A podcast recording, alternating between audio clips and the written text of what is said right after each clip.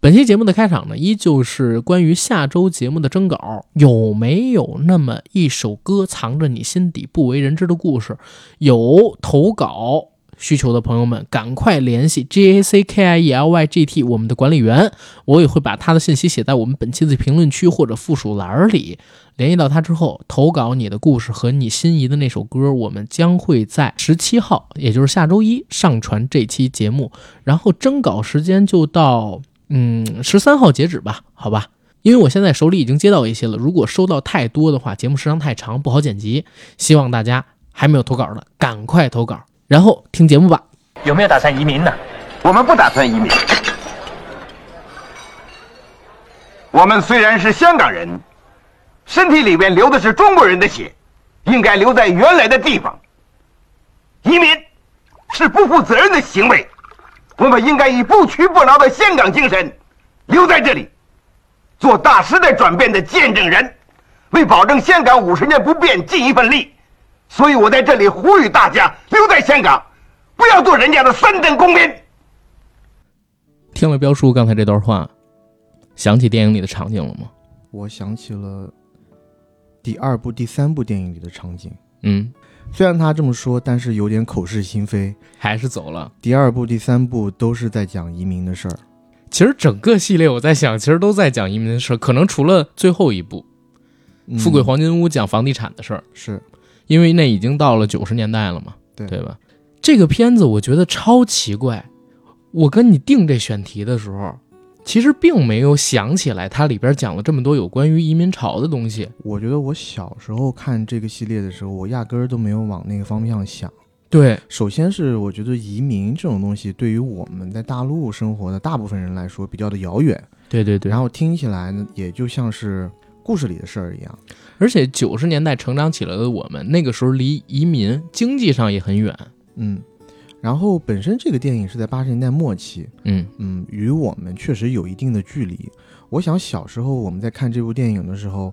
大部分还是被其中的搞笑的情节所吸引的，种种奇妙的境遇，对啊，所吸引，对导致可能我觉得我爸只喜欢买彩票，是不是他在我小的时候和我一起看了这部电影有关系？啊，你父亲喜欢买彩票吗你？呃，曾经有一段时间非常的痴迷，然后最开始的时候还不是像这种联网的什么，我因为我家是安徽的嘛，嗯叫安徽风彩福利彩票，嗯或者叫安徽精彩体育彩票什么之类的，嗯反正就是一个就福彩，一个是体彩。体彩。在此之前是那种你买过来的刮刮乐，嗯，对，我对记得有一年特别有意思，就是它好像是每一年会有这种做这种抽奖的私人公司嗯，巡回各市去办这种，我觉得当时应该是私人性质的抽奖，嗯然后会在我们家那边的一个呃大体育场上搭起一个大台子，一等奖是桑塔纳，嗯，那时候桑塔纳是特别桑塔纳贵特的别屌，特那时别候贵的啊，车。嗯然后呢，你是到现场去买那个刮刮乐彩票，你买了以后即开即中，你就知道你有没有中奖。嗯然后小奖可能是五块钱，一直到特等奖是一辆桑塔纳，嗯，然后还有一些什么电冰箱啊什么的，就反正一些大的奖都摆在台上给你看着呢。是，然后每一次，呃，办这种大型抽奖的时候，周边会衍生出许多，比如说呃卖吃的啦，还有游嗯嗯园游园会之类的这种小吃小商小贩。嗯我记得我们家有一年，应该是两千年初一点儿吧，嗯我们家还有我们家一个邻居，两家合起来大概是买了两千块钱的彩票，哇，最后是中了，中多少？中了也就中了三四千吧，就反正是回本。嗯嗯啊，就我记得一个场景就是我们家三口，然后再加上啊、旁边那一家一家三口六口人啊，sorry 应该是五口人，因为有个小弟弟好像年纪太小了，嗯没有没有在刮刮彩，我们就呃我忘具体忘了哈，我觉得应该也是两块钱一张的那种彩票，嗯你想我们如果买两千块钱的话，就是一千张，五个人不停的刮刮刮乐刮刮乐，啊，然后即即刮即中的，你马上就可以知道你有没有得奖。最后是大概，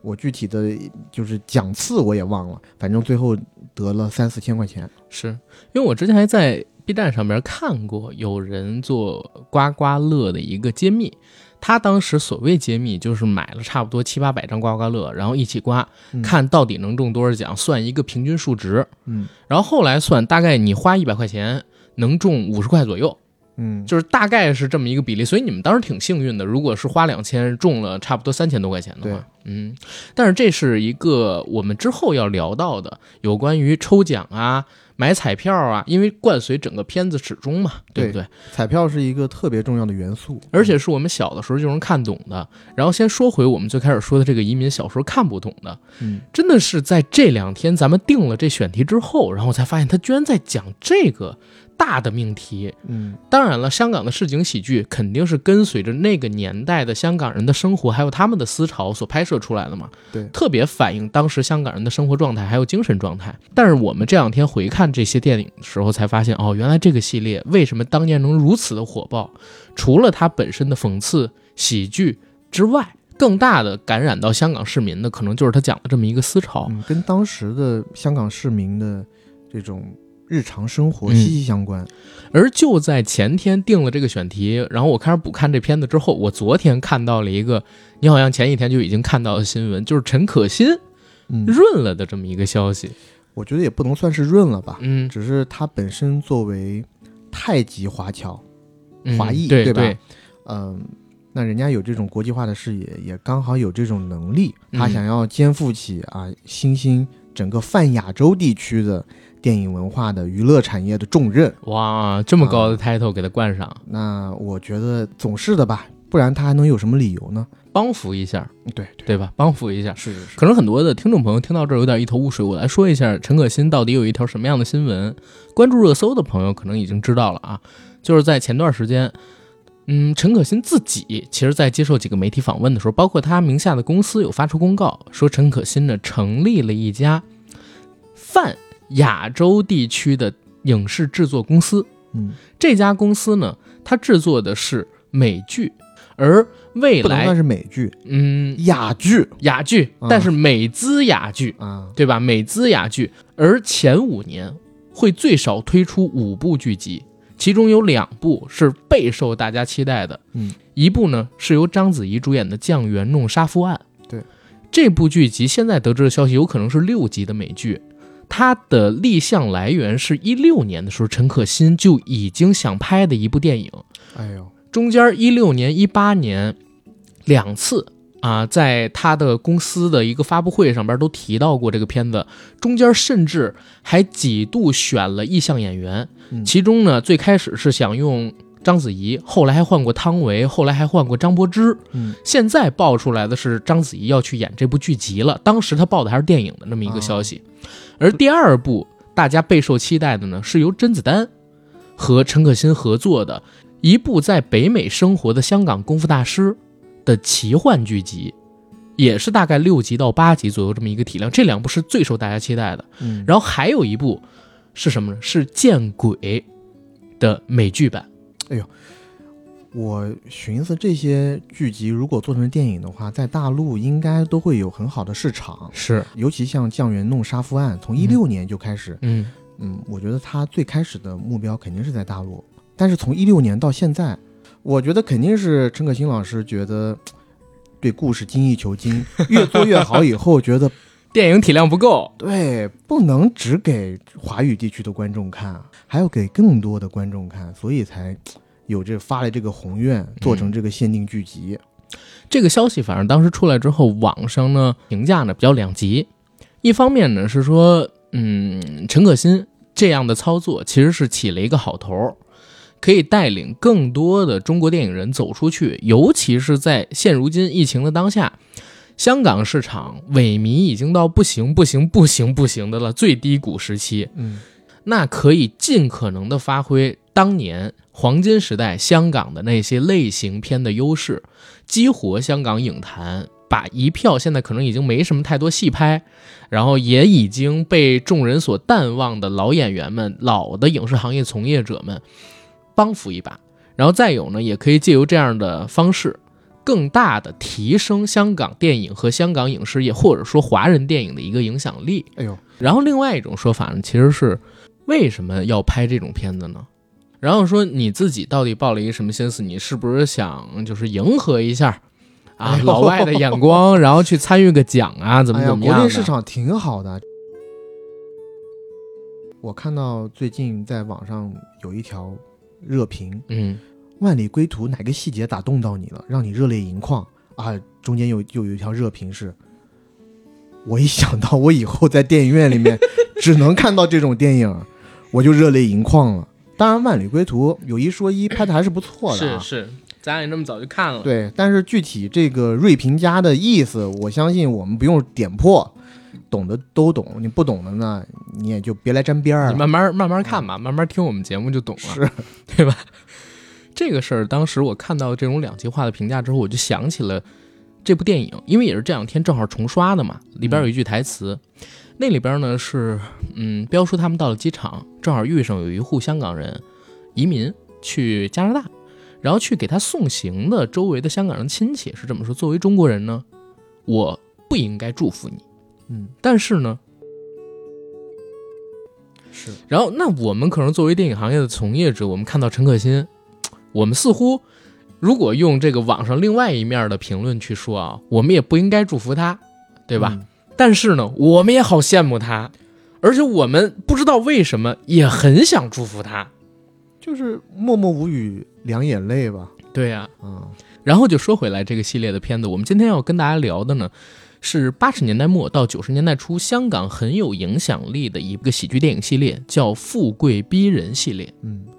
这个系列呢，其实一共有五部戏，分别是一九八七年春节档上映的《富贵逼人》，还有八八年春节档上映的《富贵再逼人》，以及八九年春节档上映的《富贵再三逼人》，以及八九年八月九号上映的。富贵开心鬼，然后提一嘴，富贵开心鬼和刚才提到的三部曲并不是同一家公司所生产的，但因为又带富贵又是同班演员，嗯所以广义上我们也把它纳入《富贵逼人》里边。同时，在九二年，《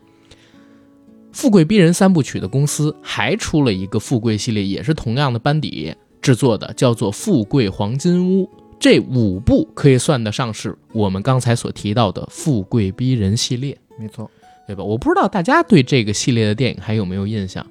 反正我是为什么会把它想起来做我们这周的选题？我是想国庆也过去了，嗯想做一个开心一点的选题，然后有个好意头一点的选题，给未来这几个月马上就要过年了嘛，给咱们电台也给咱们听众冲冲喜。想来想去，我说，哎，要不然做个五福星系列，或者说做个富贵逼人系列吧。虽然我也好久没看富贵逼人了，但是我有一个印象，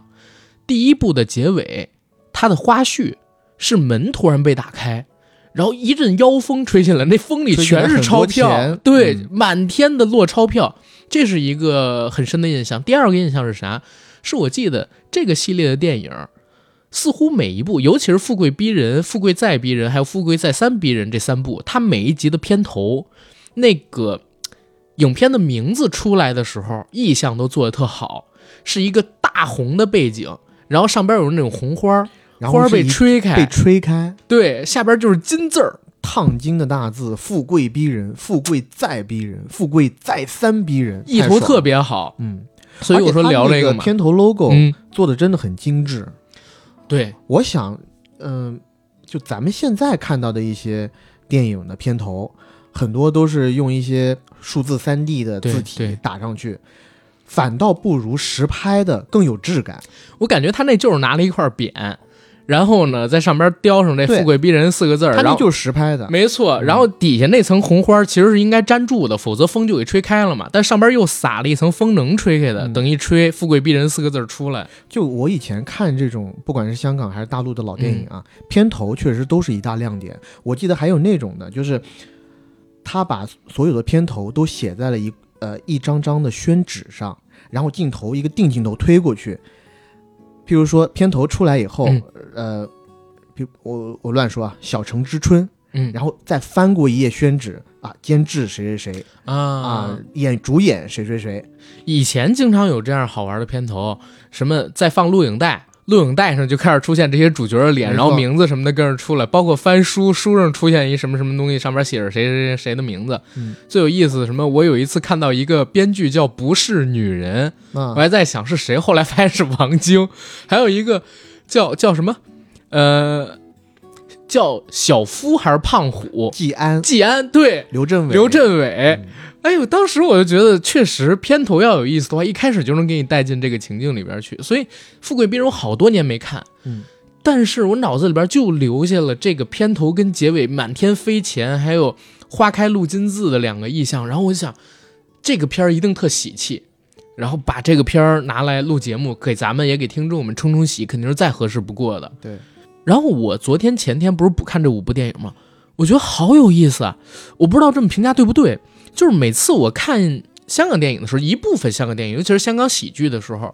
我会有一种看下饭综艺的感觉。嗯，就是我什么时候都可以拿出来翻两遍，然后看几眼，也都会挺开心。它不会有，比如说我看咱们大陆做的喜剧片儿，或者说日本做的喜剧片儿，欧美做的喜剧片儿，然后我会把它当成一个电影去看，嗯还有一种仪式感的东西。一是香港电影本来就特别接地气，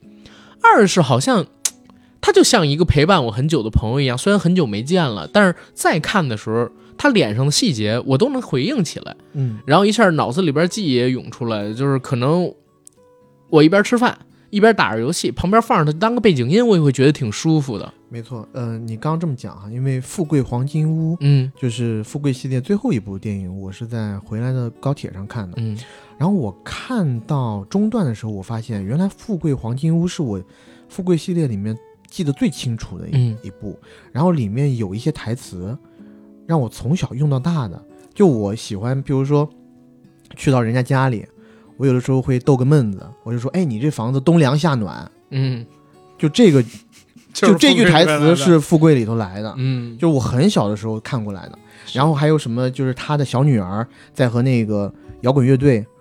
唱歌的时候，他小女儿不是唱吗？为你风流，我其实也不知道那首风流哦，，对，就那首歌我也不知道什么歌，但就是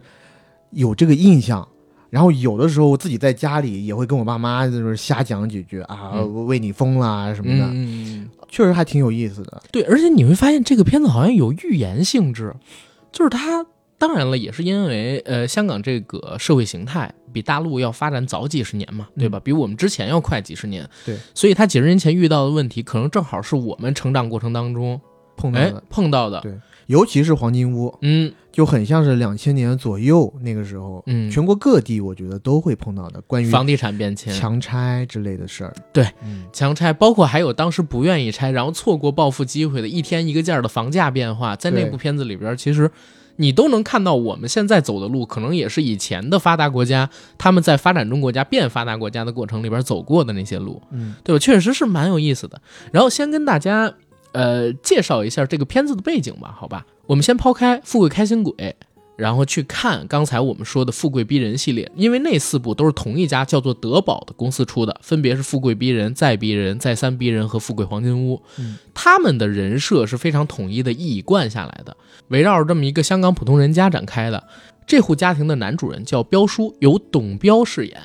嗯可能很多人对董彪这个名字不熟悉，对彪叔这个名字反而一听到脑子里边就会有印象。警察故事里边，他演成龙的上司。另外一位女主人是谁演的呢？是香港人的开心果肥肥沈殿霞演的。嗯，这个我相信我就不用介绍了，大家基本上都会知道她长什么样子，是什么样子，嗯，对吧？然后家中呢有三个女儿，大女儿的扮演者叫陈艺师，其实她演过《应招女郎》和郑裕玲那部《女子监狱》，而二女儿的扮演者呢是李丽珍啊。这就别说了，太熟了，对吧？嗯，李丽珍，我们熟悉的《仙剑奇侠传》电视剧里边的圣姑，对《玉女心经》里边的女儿啊，很很多不系扣的女孩儿，很多角色，很多角色啊，李丽珍。再有一个小女儿呢，叫关佩林，啊，其实是上个世纪八十年代末在香港很有名的一个童星，啊，演过《八星报喜》什么的。豪门夜宴，豪门夜宴望夫成龙里头也有他。哦，OK。总之呢，这一票人组成了我们看到的《富贵逼人》系列里边的一个成员主体。另外还有一些配角儿啊，可能会在几部里边陆续的出现，像什么曾志伟啊，嗯对吧？卢冠廷啊，对还有姜大卫啊，他们三个应该是最常露面儿的。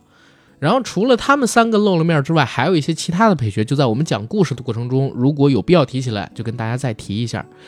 这一家人呢，本来生活的是蛮清苦的，因为你也能看到他们没什么钱，每天吃饭呢，主要是以罐头为食。一方面可能是因为，嗯，就是彪婶儿她做菜做的不是特别好，另外一方面可能也是因为穷嗯，啊。这一家人一直以来罐头和咸鱼，啊，对，罐头和咸鱼，这是他们家常吃的几个菜。对，这一家人一直以来都有一个目标，中大奖变成有钱人，移民。嗯，然后他们买的是什么？想通过什么中奖呢？就是当年啊，在香港，你只要一提，大家都知道六合彩。其实说是他们全家的目标也不太对，主要是彪婶儿嗯。彪婶儿平时有最大的两个爱好，一个是玩麻将，嗯，天天找牌搭子；再有一个呢，就是买彩票。他买彩票，每次买就是上百张左右的买，因为我每次看他都拿出一摞厚儿来厚一沓，所以我在想，他们家明明彪叔在电视台干了几十年的新闻主持，虽然老板比较苛刻，经常给他算试用期，但应该收入也不太低，可能钱都用来买彩票了。这个其实是我看第一部的时候的一个疑惑，嗯因为他是，我就算他是新闻的大部分是做外景主持人吧，嗯然后有的时候也会进室内做新闻播报嗯，这样的一个职位，嗯，在那个时候会是。嗯怎么说呢？就是这样的一个职位，在那个时候会是收入不高的群体吗？我觉得收入应该也还可以，要不不然就是他生孩子太多了，嗯三个孩子，三个女儿，嗯，后然后肚子里马上还得有一个，还有一个，然后再加上就是刚才不说吗？彪婶每次买彩票，那会儿彩票我觉得也得一两块港币一张吧，嗯，每期开奖大概应该也是像大陆一样一礼拜一次，或者说俩礼拜一次，差不多吧。哇，大陆现在可不是，那几天就一次。哦，是吗？是，但我觉得他们那会儿应该就是俩礼拜一次。如果你按八十年代香港的人工来看，你一个月花出一两千港币去买彩票，我觉得也不是一个很小的支出，嗯，对吧？可能他们家一直住了十几年公屋，也是因为这个。这就不太清楚了。嗯但是，彪叔这个人在，呃，电视台里面肯定不是特别会走关系的那种，是然后也不会溜须拍马，对，所以，嗯、老板呢对他肯定也颇为苛刻，这边扣扣，那边扣扣，估计工资可能也也有不高的可能性。而且彪叔，我一直觉得他演的这个角色也没什么特别强的工作能力，嗯，对吧？要不然混几十年，年纪已经到女儿都二十多岁了，还没混成个一官半职制作人，还是一直在做外景跟简单的新闻播报的工作，对。对吧？而且还要老是被那个女监制刁，那个女监制还告诉他，呃，彪叔，你在这边也是老员工了，那从现在可以开始给你算嗯算六个月的试用期嗯，已经在电视台工作了十八年，还要再算六个月的试用期，这是怎么回事？一直就是不给他啊变相正式的，变相让他走嘛。是，然后之后我们又看到了一段一大段他出糗的视频，嗯，各种出外景，然后错漏百出，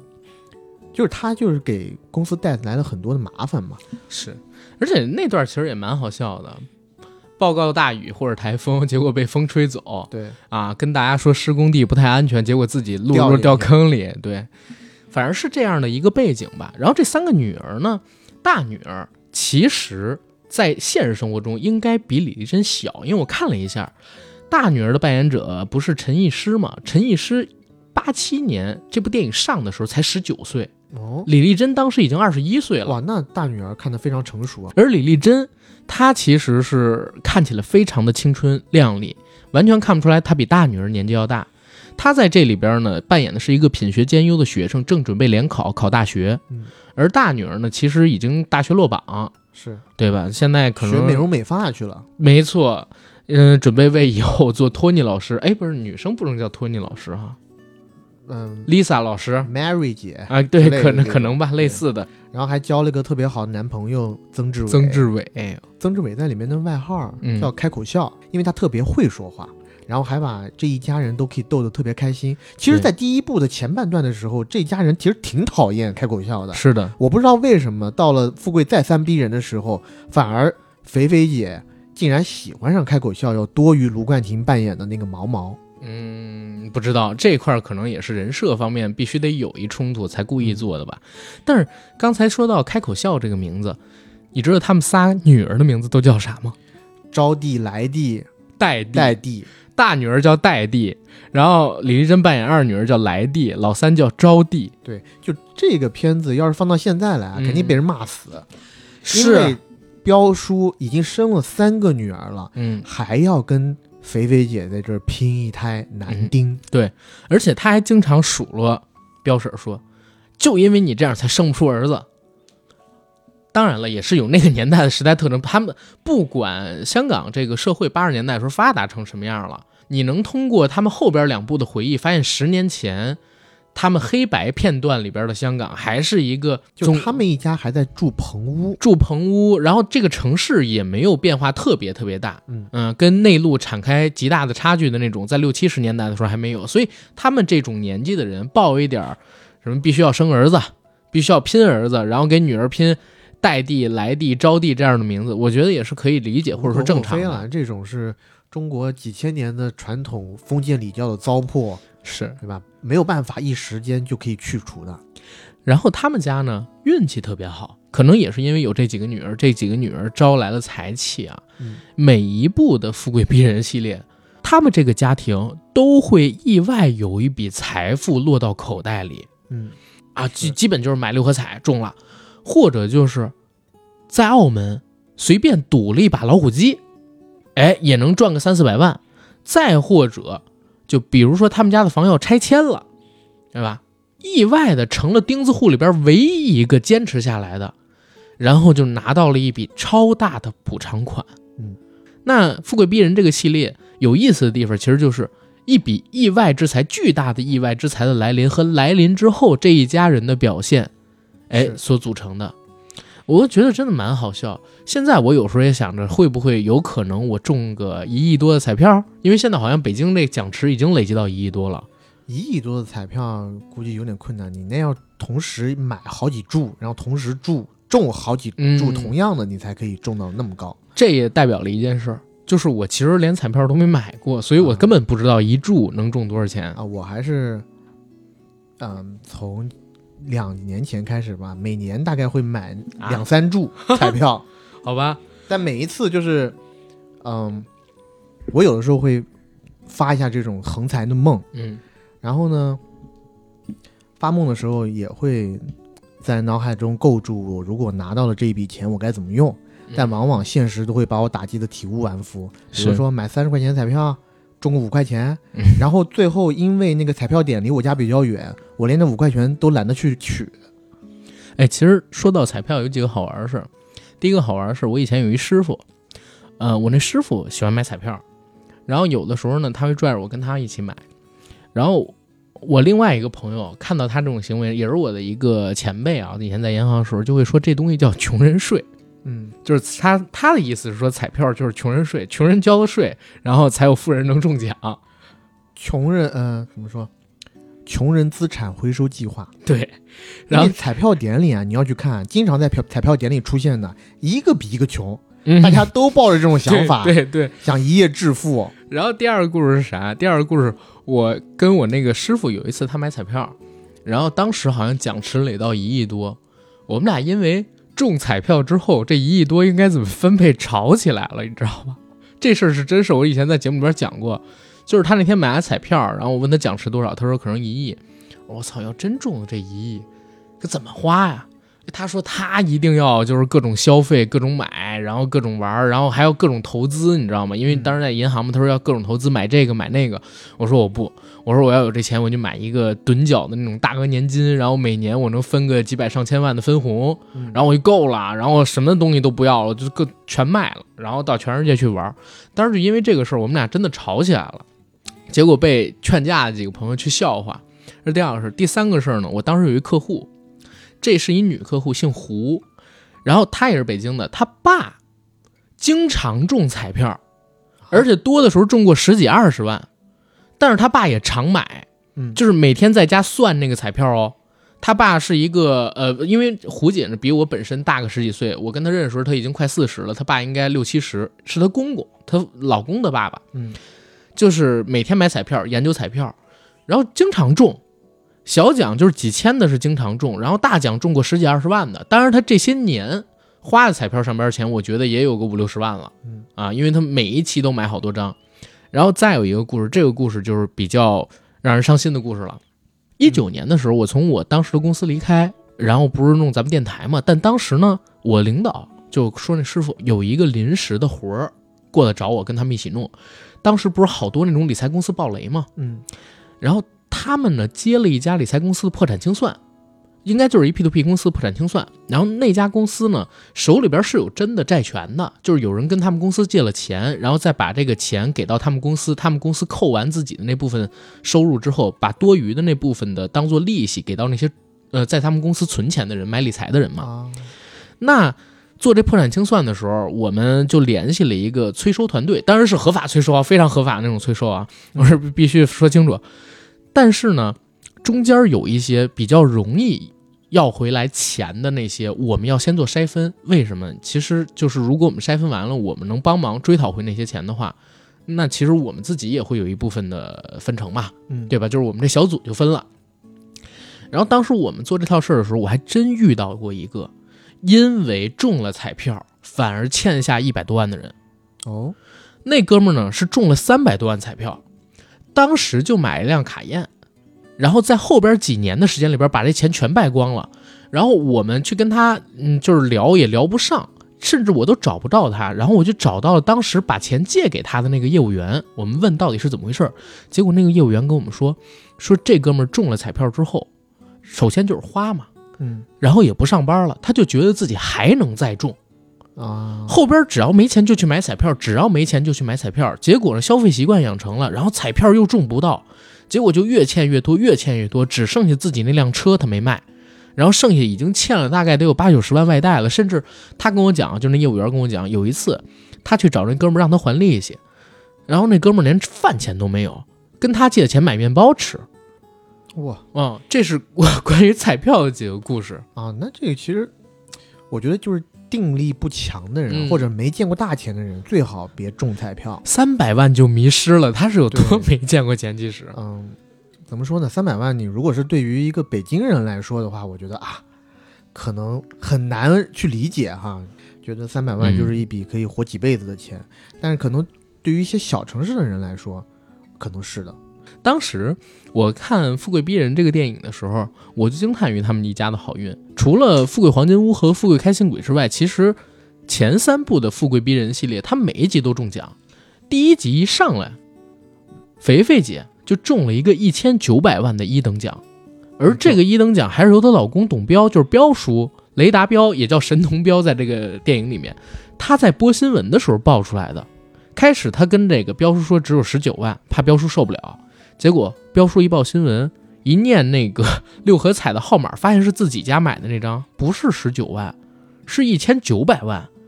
当现下场就就受不受了不了了就范进中举那个项就出来了。然后不因是新为闻就辞职了。因为他当时是和他同时播的这个女主播、嗯女监制，嗯她其实是女监制，然后顶位做这个女主播，两个人有深仇大恨，因为这女主播啊就一心想把神童彪给赶走，但神童彪呢也在无意间撞见了女主播的一个 把柄，这个女监制啊和她的这个电视台的经理两个人有一腿，嗯，而且这俩人是不正当的那种男女关系，对，非常不正当的男女关系。应该是那个经理有老婆，或者说这个女监制有老公，所以不能曝光。啊，就是专搞破鞋，这两个人搞破 鞋，对，他就拿这然后呢威胁嘛。对，然后呢，在电视直播的时候，当他得知自己拿了一千九百万，那一下就不得了了，直接就拍案而起，指着旁边这臭婆娘就说：“我现在就不干了。”然后当着全香港的电视观众的面，把他和经理的这些丑事儿全都透露出来。这一块儿其实蛮有意思的。但是电影有意思，有意思在哪儿呢？你中奖当然好嗯，但是你中奖了之后，如果就这么平平淡淡的把这钱给花了，它不叫一电影，对，它必须要制造一些波折。那制造波折，它制造了俩。那第一部的《富贵逼人》里边怎么制造波折？我觉得有一个地方特别有意思，先是这奖金没了。奖金为什么没？是因为他们存钱的恒丰银行倒闭了。嗯对吧？当时给的说法是遇到了八三年以后最大的一次股灾，然后金融股，尤其是银行股啊，是跌的连底儿都不剩，然后所有的储户那些投资也都是赔的血亏，所以银行倒闭了，他们存进的钱呢，然后拿不出来。我为什么觉得这事儿有意思？因为我以前不是学这个的嘛，嗯，这片子是八七年一月份上的，一月二号还是一月几号？香港，甚至不是说香港啊，全世界在八七年的时候经历了一次巨大的股灾，史称八七股灾。嗯，而且巴西股灾跟这个片子还特像，因为到后边的时候，这个片子结尾又告诉他们说，香港政府什么的救市，然后又把股票给拉起来了，所以整个股票跌下来，大家血本无归，银行倒闭，拿不出存款的时间也就很短很短的时间，几天或者十几天。嗯，这跟现实生活中也印证上了，八七年股灾就是特别快，然后跌得特别狠，然后迅速又抬起来了。啊，所以当时有很多人为什么也跳楼啊？是他们把在低点的时候觉得没有还会等跌到，对他们把东西抛了，没有等到抬起来那一刻，没错。然后后边没想到就抬起来了，更想死。 对。所以这个片子就特别有意思，他在八七股灾之前预言了有一次股灾，然后还预言了这个股灾结束特别快，然后等等等等的。可惜啊，当时的香港人应该是没有认真的去看这部电影。八七年遇到股灾的时候，很多人真的就是自杀了、跳楼了、上了天台了，没有等到股票抬起来的那一刻。我所以看到那儿的时候特别有意思。然后这是给电影中的《标叔一家》制造第一个波折，第二个波折是啥？是曾志伟扮演的开口笑联合了他一帮狐朋狗友。两个损友，哎其中有一个是陈近南，哦，对，陈建平生不识陈近南，便称英雄也枉 然。陈近南是为呃是陈陈陈小春春那版版的对陈近南，他同时也是香港的一个摇滚乐手、嗯夏绍生。是，然后当时他们做的啥呢？把嗯彪叔家的小女儿绑架了，嗯想去骗他们这一千九百万，对吧？想去炸出来，结果呢，正好赶上金融危机，彪叔家没钱了，钱拿不出来，钱拿不出来，所以这个故事的争执就是，所以这个故事的波折两个，我觉得都做得挺巧妙的。最后是怎么解除这个波折？一方面是曾志伟，他呢洗心革面啊，良然哎心后发现了对啊第一呢是忘不了大女儿，对；第二呢就是也人家是个小朋友嘛，对吧？伤害她总不行，而且她也确实知道彪叔家没钱了，因为嗯那时候她还以这个大女儿外号叫波波，她呃代替她的这个男朋友身份在他们家里边儿就是跟他们一起吃饭玩呢，对，对不对？而且整个的这个绑票计划嗯其实是曾志伟当时因为应该是波波跟他提出分手了吧，是内心苦闷，喝了喝了酒，在酒醉的情况下和盘托出，告诉他那两个损友， 嗯这一家人中了一千九百万的大奖，然后这两个损友才架着他去实行这个计划。嗯他也是骑虎难下，所以他一看到那个小女儿绑上车以后，他其实也心软了。嗯，所以在故事结尾的时候，算是一个皆大欢喜的结局。首先是曾志伟，他把这个小女孩从他狐朋狗友那儿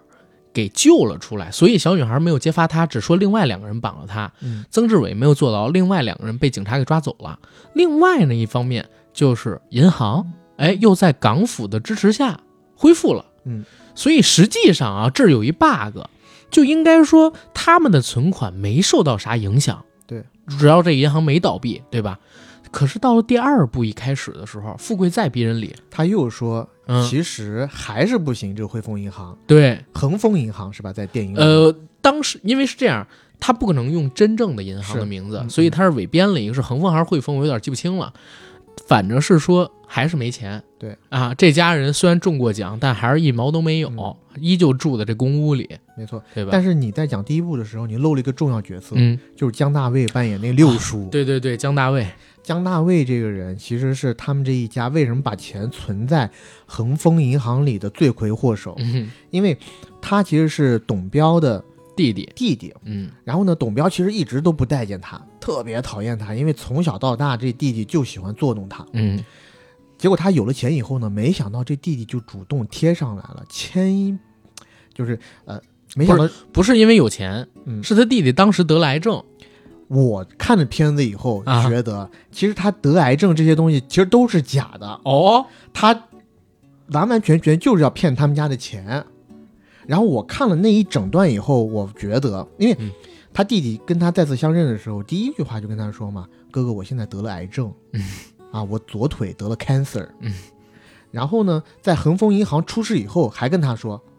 说，呃，哥哥，我现在有两个消息要告诉你，一个好消息，一个坏消息，你想嗯是先听哪一个是，啊？那现在当然是先听好消息喽。好消息就是我的左腿没有得癌症，嗯哼，坏消息是呢，坏消坏消息是你们的一千九百万没 了，泡汤了。其实是这个是在他之前，他们家有一段家庭吃饭的戏，嗯，那上面是有一个前面的呃铺垫的，没错，就因为当时六叔刚到他们家吃饭的时候，六叔就是江大卫那个江大角色卫啊嗯除了肥肥和董彪两个人以外，嗯，其他人都不知道他得了。他左上有脚癌这个事儿，左上有脚癌，啊，对， 就对左脚有癌，对症，对对，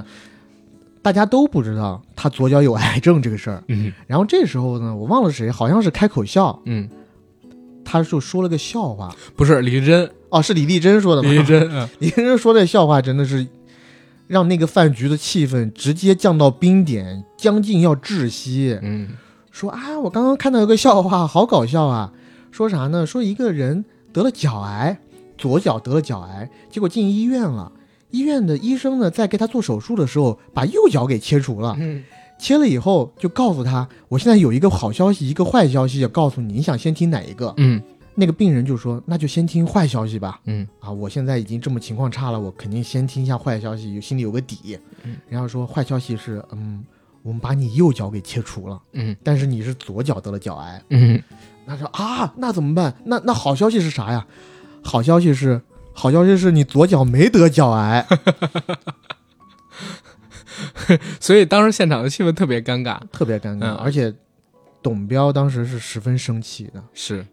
董彪开始还想捉弄一下他弟弟嗯，让这开口笑去扮一个蛋糕配送员，往他脸上铺蛋糕，因为他印象最深的弟弟捉弄他的就是有一次他生日，哎，弟弟在他脸上铺了个蛋糕，哎，结果没想到现在得了癌症了，这么一弄，自己心里还老觉得过意不去，对但紧接着钱就没了嘛，对对吧？而且就好啊我了看那个加纳卫在告知他这一切的时候，心情这么开心，我觉得丫十有八九就是骗子。嗯他太阴暗了，你我一开始真的是觉得他是和那个汇恒丰银行是有一些串什么通好的，小勾连的，把钱存过去，他肯定可以拿到一些提成什么的，然后嗯再卷铺盖卷走路。是这一部的结尾，其实就是刚才我们说到的这个算是皆大欢喜的内容吧。然后紧接着就到第二部，结果第二部一开头又给他们塑造成了一个哎没钱，嗯，这一部没钱，但故事又蛮好玩的。其实我觉得第二部可能比第一部还稍微好玩一点点呢。五部《富贵逼人》系列，嗯我排名第一好看的，我觉得拍的最好的是《富贵黄金屋》。嗯第二的就是富贵再逼人，嗯，第三是富贵逼人，第四是富贵再三逼人，第五就是富贵开心鬼。小时候我最喜欢的是《富贵开心鬼真的假的？我》，因为今我觉得好笑呀，富贵开心心鬼我都没法直视，就那个剧情之破烂是。特别稀碎。哎，最后你没觉得？呃，那那个当然一会儿说，但是有群魔乱舞特别好玩的一个地方。但是咱们先回到《富贵再逼人》，就是第二部里边去说。第二部为什么我觉得好玩？是他们到了异国他乡，嗯，真正的哎移民出去了。没错，就有一些我们所说的文化交融的梗出来了。就真正有意思的点在这儿。然后这一部一开场就告诉你家里边没钱了，嗯但是彪叔呢点儿正，彪叔不是在电视台工作吗？他的两个领导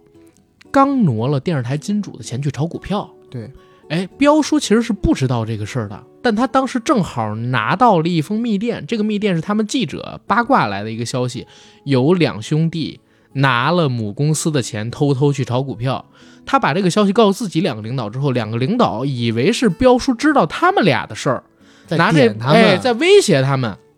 所以呢，给彪叔升职，哎，还想给彪叔支走，就让彪叔呢担起了加拿大分部哎编辑的这么一个职责，给彪叔一家人出了机票钱，包括也把薪水往上提了，让他们一家到加拿大去工作。彪叔当然是开心啊的，因为你到加拿大工作，公司还能帮你申请移民，对不对？没错，啊，一会儿咱们再统一讲移民的问题啊，还能帮你申请移民。那这家人呢，在故事大概到三十分钟左右的时候，坐着飞机就到了加拿大。真正到了加拿大之后，就有几个特别好玩的笑料。咱们都看过有一个片子叫《白日梦想家》嘛，本·斯蒂勒的那个。本·斯蒂勒最喜欢做的事是什么？在那片子里边，就是他会幻想，然后脑子里边会构陷出一个情境，而这个电影呢，会把他脑子里边构陷的情境给展示出来。嗯，然后我这一次在看《富贵逼人》系列的时候，我发现，我靠，彪叔也有这能力，而且超前《白日梦想家》二三十年。就是彪叔的梦其实嗯是整个系列里面一个一大亮点。嗯在第一集里面，彪叔有一个梦，嗯是他们家所有人搬进了一个大别野，他们成了有钱人，然后所有人过来恭贺新喜，是然后或者是呃恭喜乔迁新居之类的。其实这个梦呢，是对影片一开始他们一家人挤着地铁去参加一个婚嗯宴的一个映射，因为在那个婚宴上面，他们受受尽了白眼嘛。没钱嘛，对，但结果在他的梦里面呢，他们一家人是主人，而且呢，这个梦里他的小女儿也在做一个科学展品。嗯就是是呃小学生要做一些科学的小制作。嗯嗯他在现实生活中做的是一个太阳系九大行星的模型，非常的简陋，嗯但是在梦里头，那个年代还是九大行星啊，不要对挑错了，听友 们。但是在梦里头，他做了一个大亚湾核电站的模型，而且到最后那个模型开始泄露，要爆炸。就我电影看到这儿的时候，我还专门去查了一下，嗯好像就是在八十年代的时候，大亚湾核电站要开始建，因为离香港特别近嘛，嗯，香港很多居民同 时担心大陆联名上没这书个嗯实力。对，就是说呃缓建大亚湾核电站，嗯但其实最后还是建了，而且呢，大亚湾核电站到现在为止，它的电力百分之七十是供给香港的。嗯呃，其实这个不单单是香港，啊因为核恐慌这个事情对全世界所有的人都嗯一样，包括我们之后在呃别的地区嗯做的一些核电站，周围的居民也都会有这样的反应。尤其你要想，就是八七年这个电影上的时候，其实正好是切尔诺贝利嗯，没多久，是对吧？所以他们有这个怀疑跟担心，你也可以理解没错，啊。当然，在这里边儿也就属于一个，呃，一个彩蛋我觉彩得，蛋，对对嗯对，那个梦到结尾，大家一起醒来的时候，有一个特别有意思的地方。一嗯开始我们以为这只是彪叔的梦，嗯，结尾彪叔醒来以后，发现这个梦是大家的梦，全家人都所有醒人了，都梦了同一个梦，对，都在那个梦里。对这个我觉得它是特别有意思的。有巧思啊的，然后讲回那个《富贵在逼人》里面的有一个梦，嗯。神童彪拿到了一个人生遥遥控控器，我刚才就想说，就是那个亚当·桑德勒的人生遥控器 idea 难是不是从道这儿来的？抄他的吗？真的是一模一样的概念啊！对，我靠，神童彪在家里边，温温哥华啊，他拿到了，嗯，温哥华他看电视的时候，然后睡着了，然后他在梦中醒过来，自己还坐在屋子里边看电视。这个时候，沈殿霞扮演的彪婶儿开始唠叨他，然后他无意间摁了一下遥控器，发现彪婶儿就被定格在那儿了。嗯，我靠！然后他发现这个遥控器好像能映射到现实生活中，他拿起这个遥控器就开始出门，可以随意控制街上的车停、走，控制天气，控制街上的行人，直快进到。倒转都可以。没错，直到他看到了一个美女，中间有一段，我这真是觉得跟那人生遥控器特像。人生遥控器里边有一段是亚当·桑德勒，嗯去他老板的办公室，他老板不是之前一直欺负他吗？嗯，或者说给他气受嘛，他就蹲在那个办公室上，给老板放了个屁，对着他的脸。当然了，老板是静止的状态，然后他又把这个遥控器摁了正常。在这片子里边也有类似的啊、八你八刚八讲年的是那的个馄饨的梗馄饨啊。啊，彪叔拿起一块馄饨，然后擤了个鼻涕在上边，还啐了口痰在上边，然后又给他放到老板的勺子里他其实是拿了一个卫生纸啊，卫生纸，然后擤了个鼻涕，拧成馄饨的样子，放在了老板将将要喂进口的勺子里。是，所以那一段是好玩，而且还是实拍。我们看《人生遥控器》的时候，其实特别能明显能看出，它是用了特技做的，是真的定真了。而我们看《富贵再逼人》那里边的时候，其实你能发现，全场的人都配合着彪叔他的表演嗯，啊，暂停了自己的表情跟动作，还有呼吸，去配合他做这么一场表演。哎，那段真的有意思，这种实拍还是跟特技做出来有不一样的质感。然后这个梦是怎么醒的？其实是彪叔的金丝猫之梦，他的金丝猫野望让他受到了反噬，对吧？我我自己觉得彪叔还是在这个系列里边蛮爱彪婶儿的，是因为每一次他幻想自己有一个红颜知己，或者说有另外一个女人在他身边的时候，都会受到反噬，最后发现还是老婆最好。他看到金丝猫的时候，他就把金丝猫给停住了。嗯但这个时候不小心把自己的那个遥控器给打在地上摔坏了。立刻就担心老婆是不是死了动不了了，跑回家去了。嗯，所以还是蛮有家庭意识这么一个人，一家之主不是白叫的嘛，对吧？然后，但是这儿我顺便再说一嘴啊，彪叔的年纪这么大，但身材真挺好哎。嗯因为这部戏里边它有好几好几部其实是赤膊，然后我发现他胸肌很发达，我靠，真是块状的，很厉害。锻炼的，对，锻炼的。然后接着讲回《富贵在逼人》的剧情，到了加拿大之后，嗯，一家人本来都对未来充满了信心，尤其老板以为他手里边有自己的小把柄，要给他全家办移民了，他很开心。结果就是要递给彪叔移民申请表的时候，才发现彪叔什么都不知道，彪叔根本没有他们的把柄，嗯，所以老板立刻变了一副嘴脸，把彪叔给辞了。然后彪叔一家人只能无奈的又回到了香港，对吧没？错？当然了，其中呢，呃，李丽珍扮演的二女儿是留在了加拿大，因为她要在那边读书，啊，其他的人就把这个车呀，在当地买的，还有一些家具什么的，留给了嗯二女儿，让她读书的时候实在没钱可以变卖，然后一家人回到香，回到香港又住回了他们。分配到公屋之前，挤住在的那种廉价的出租房廉里租，屋，对对因为他们走之前已经把他们租的那个公屋给弄出去了，对，转手出去了，对呃，其实公屋他们不是买的，就一直是就是一租直的是租，嗯他们放弃了这个资格，然后就等于没有了，还得重新排队嘛，对对吧？就相当于没有地儿住，又回到了一个特别苦的环境。可是没想到，哎，天降好运，原来彪婶儿在加拿大买的一张彩票中了头奖，只不过他们一直不知道，甚至他们回了香港很久了，都不知道那张彩票中奖了，直到电视上播新闻说加拿大有一注将近一亿港币，就是那里边换算我忘了多少，反正是超过千万加元的彩票，已经有好几个月没有人去兑了。如果在圣诞节前夜、圣诞前夜之前再不兑的话，这个奖券就失效了。所以彪婶知道这个消息之后，迅速把一家人找过来，然后他们发现，如果要去加拿大，要两万多的机票。这两万多机票他们凑不来啊，彪叔又没找到工作，嗯被辞退了之后，彪婶也是一直在做家庭主妇，也没有钱啊。他们想了个办法，就说女儿留在那儿的李丽珍得了癌症，得了重症，要临死之前见他们一面，跑回了他们之前的这个嗯公屋所在的小区，骗其他所有的业主给他们募捐了飞机票，但是这中间其实是有个波折的。首先，电视台的那两个领导。因为股市又暴跌，这个时候可能就不是映射，因为八七年真的发生了股灾嘛，嗯，对吧？他们的股票跌的一毛钱都没剩，而背后大老板知道了这件事儿，让他们赶快把钱补齐，要不然就要找他俩的麻烦。而彪叔开始是想找这两个老板借钱买机票走的，所以把中了头奖这事儿和盘托出了。对，所以当他们上飞机开始，那两个老板也登上了去加拿大的飞机，他们的目标就是抢过来彪叔手里的彩券儿。两个老板，哥哥是一直在香港的，嗯，小的那个弟弟是在加拿大的，，对，所以哥哥这边是带着一个混混，在香港这边围追堵截，而在而弟弟呢，在加拿大那边就在机场等着彪叔出来呢。但彪叔也是身手好，躲过了这一茬，把彩票给自己小女儿，小女儿骑着辆自行车，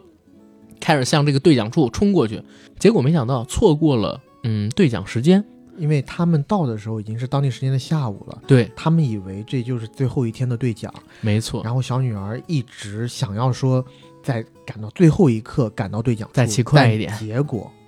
还是慢了那么一步。嗯，等她赶到的时候，兑奖处早就关门了。是。等到最后，他们一家人正在一家中国餐馆里，也是熟人开的，在这儿刷盘子，准备一起过平安夜的时候，人家告诉他，香港跟加拿大有时差，没错，比加拿大早一天，你们按香港时间算，现在已经过了彩票兑换时间，按我们这儿算，第二天的下午五点才是这张彩票最终兑换时间。所以到这一刻开始，终于有了一个非常好的结局，大家拿到了将近这一亿港币的奖金，嗯，对吧？电影到这儿其实也就结束了。第二部真的各种有意思的点，尤其我还看到它里边提到几部电影，那个变形怪魔其实就是怪形，异形，怪啊形。怪形，The Thing，讲《怪奇物语》的时候，我们提到的那部电影，对吧？有兴趣的大家可以去看看。吃饭的时候尤其下饭那部片子，这是第二部《富贵再逼人》的故事，而《富贵再三逼人》的故事就有意思了，就是彪叔这一家人啊，其实也是没心没肺，而且特别爱面子、爱炫耀。第一部里边，他们出门去参加喜宴，要把所有人都打扮得漂漂亮亮的，然后才能出门。而到了后边几部里边，你也能看打肿脸充胖子，哪怕夫妻之间，他们可能有一些呃间隙呀、对吧？当着外人的时候，一定要举案齐眉，就是非常要面子，所以也爱显摆。嗯那第二部结尾，他们领取了这么多奖金之后，到第三部，他们就干了一个特别蠢的事儿，而且是特别爱干，连干好几次，经常去银行，让银行经理把他们中的这几千万的奖金全都给亮出来。要看现金，要看现金，嗯要看这几千万摆在他们面前到底是什么样，到底而是什且么还样要看不同面值的现金有不同的效果。所以银行经理烦死他们了。直到有一次，哎，彪婶儿呢跟那些狐朋狗友，哎也不是说狐朋狗友，跟他的牌搭子们打牌，嗯然后牌搭子们说没见过这么多现金啊，对吧？想去见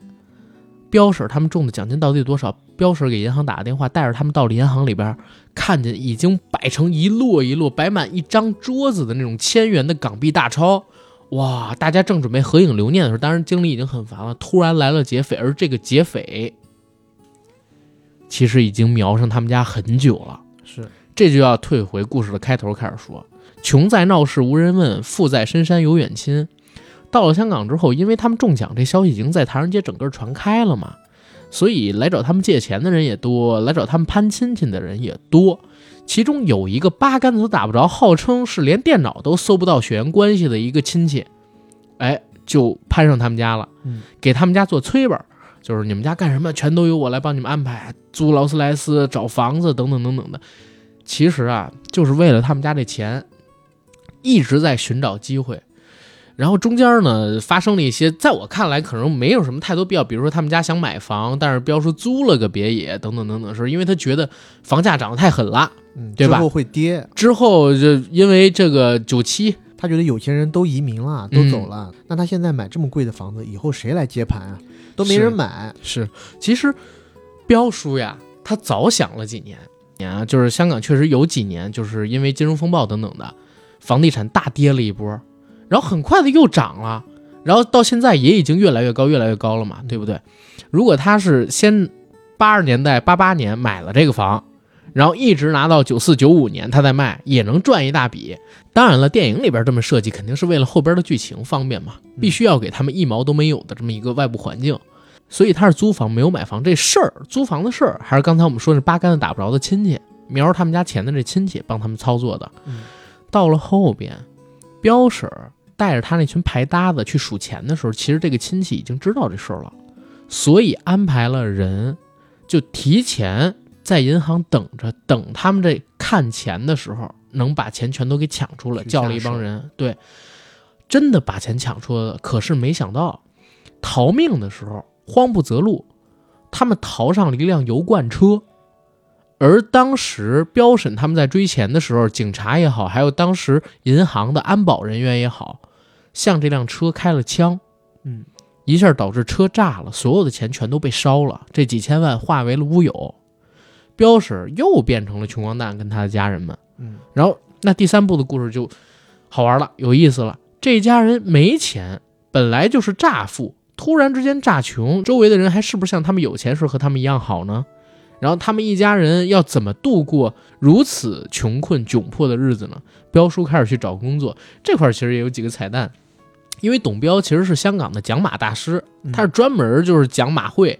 讲赛马的。然后在这片子里边呢，他去讲赛马，然后讲的一滩狗屎。其实，在香港人看来，我觉得他们应该会觉得非常好笑，对，因为很多人听董彪讲马已经讲几十年了嗯，啊，结果看到他在台上装自己不会，后来他又去讲狗，讲的也是一团乱。对装他装他自己是个新手。对，啊，这个当然，我们作为这个大陆人，没在那个环境里边的，我们看着可能觉得就嗯还好吧，一般般，没那么好笑。但那一小段儿我觉得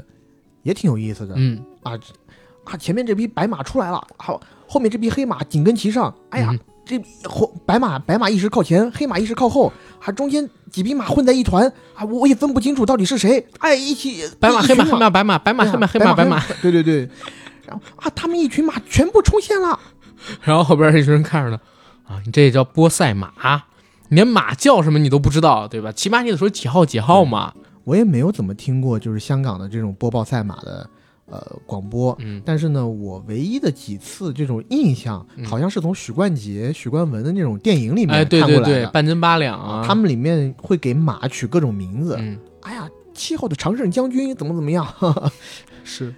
其实这点儿有点像韩乔生的那种解说风格一样，嗯，对吧？韩乔生不是黄健翔哦，一定是韩乔生哦。乔丹舔了舔他的舌头。 对，哎，总之呢，就是这段还是蛮有意思的。但是无钱时方是真心人嘛，对吧？嗯无钱时遇到方是真心人，因为一家人回到了香港啊，本来都没有什么特别大的变化，唯独大女儿她有点纠结，因为她在第二部的时候在加拿大遇到了一个国外的男朋友叫毛毛。嗯对，A B C 了。 A B C 是由卢冠廷，就是唱《一生所爱》的卢冠廷，他所扮演的这个男朋友呢，要追她，要跟她在一起。而香港大家要记得，第一部的时候还有一个曾志伟扮演的开口笑，也是她男朋友来为的。啊哎爱追千里，对，跑到了加拿大去，要跟他，跟呀，要跟这个毛毛一决雌雄。啊，双宿双栖跟这个大女儿，但是这会儿就我我是觉得有一点剥削了啊，那个年代的东西啊，还是有局，还是有那个年代的局限性。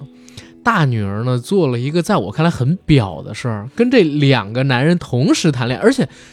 他们三个人是同在一屋檐下哦。对经常会出现一个情况，就是大女儿回家见到了开口笑，跟开口笑一个接吻，然后旁边就站着毛毛，就是卢冠廷扮演的那个角色。然后哦，毛毛你也在，然后又吻了一下毛毛，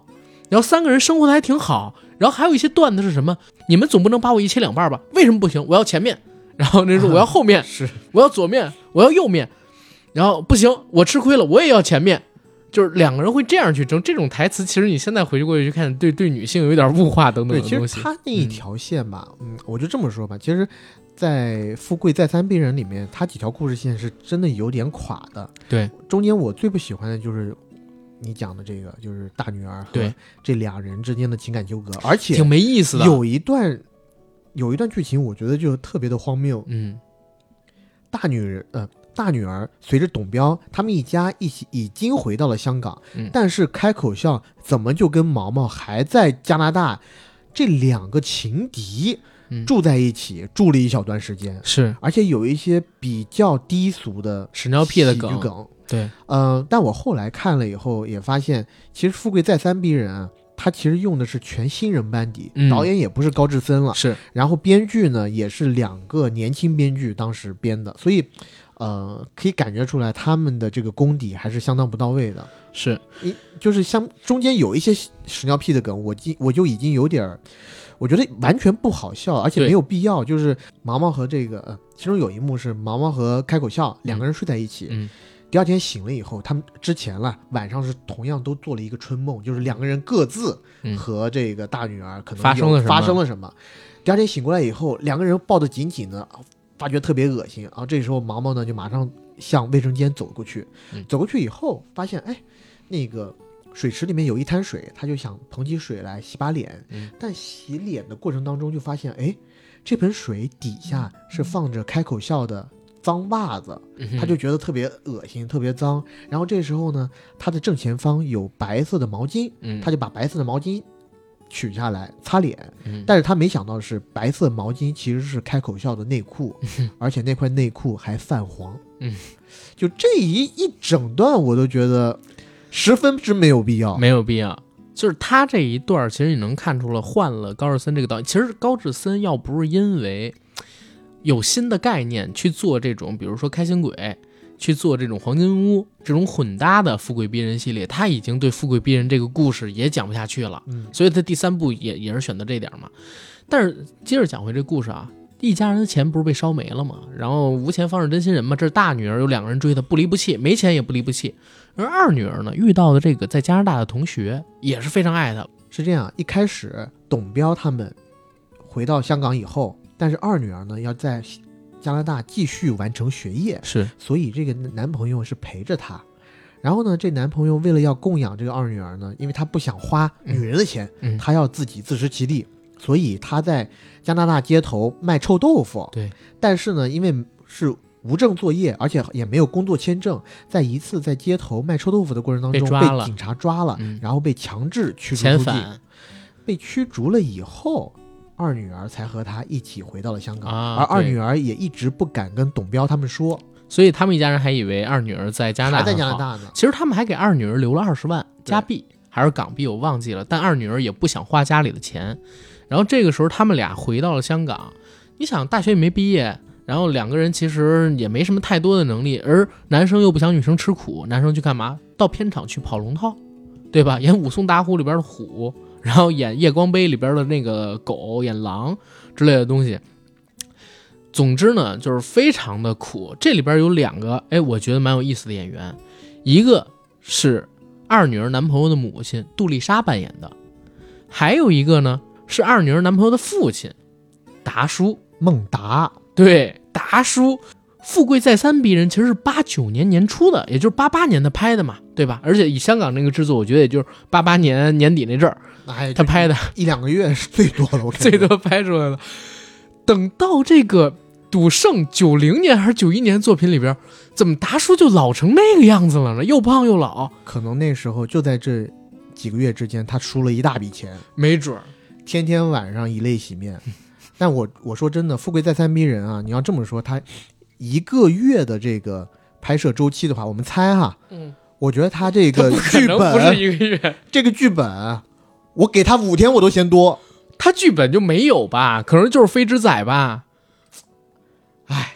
对吧？就是以我们了解的香港那种工业特别密集的环境，基本上就现想现写，开始有一大纲， 真的，我我用脚写都比这写的好。说实话，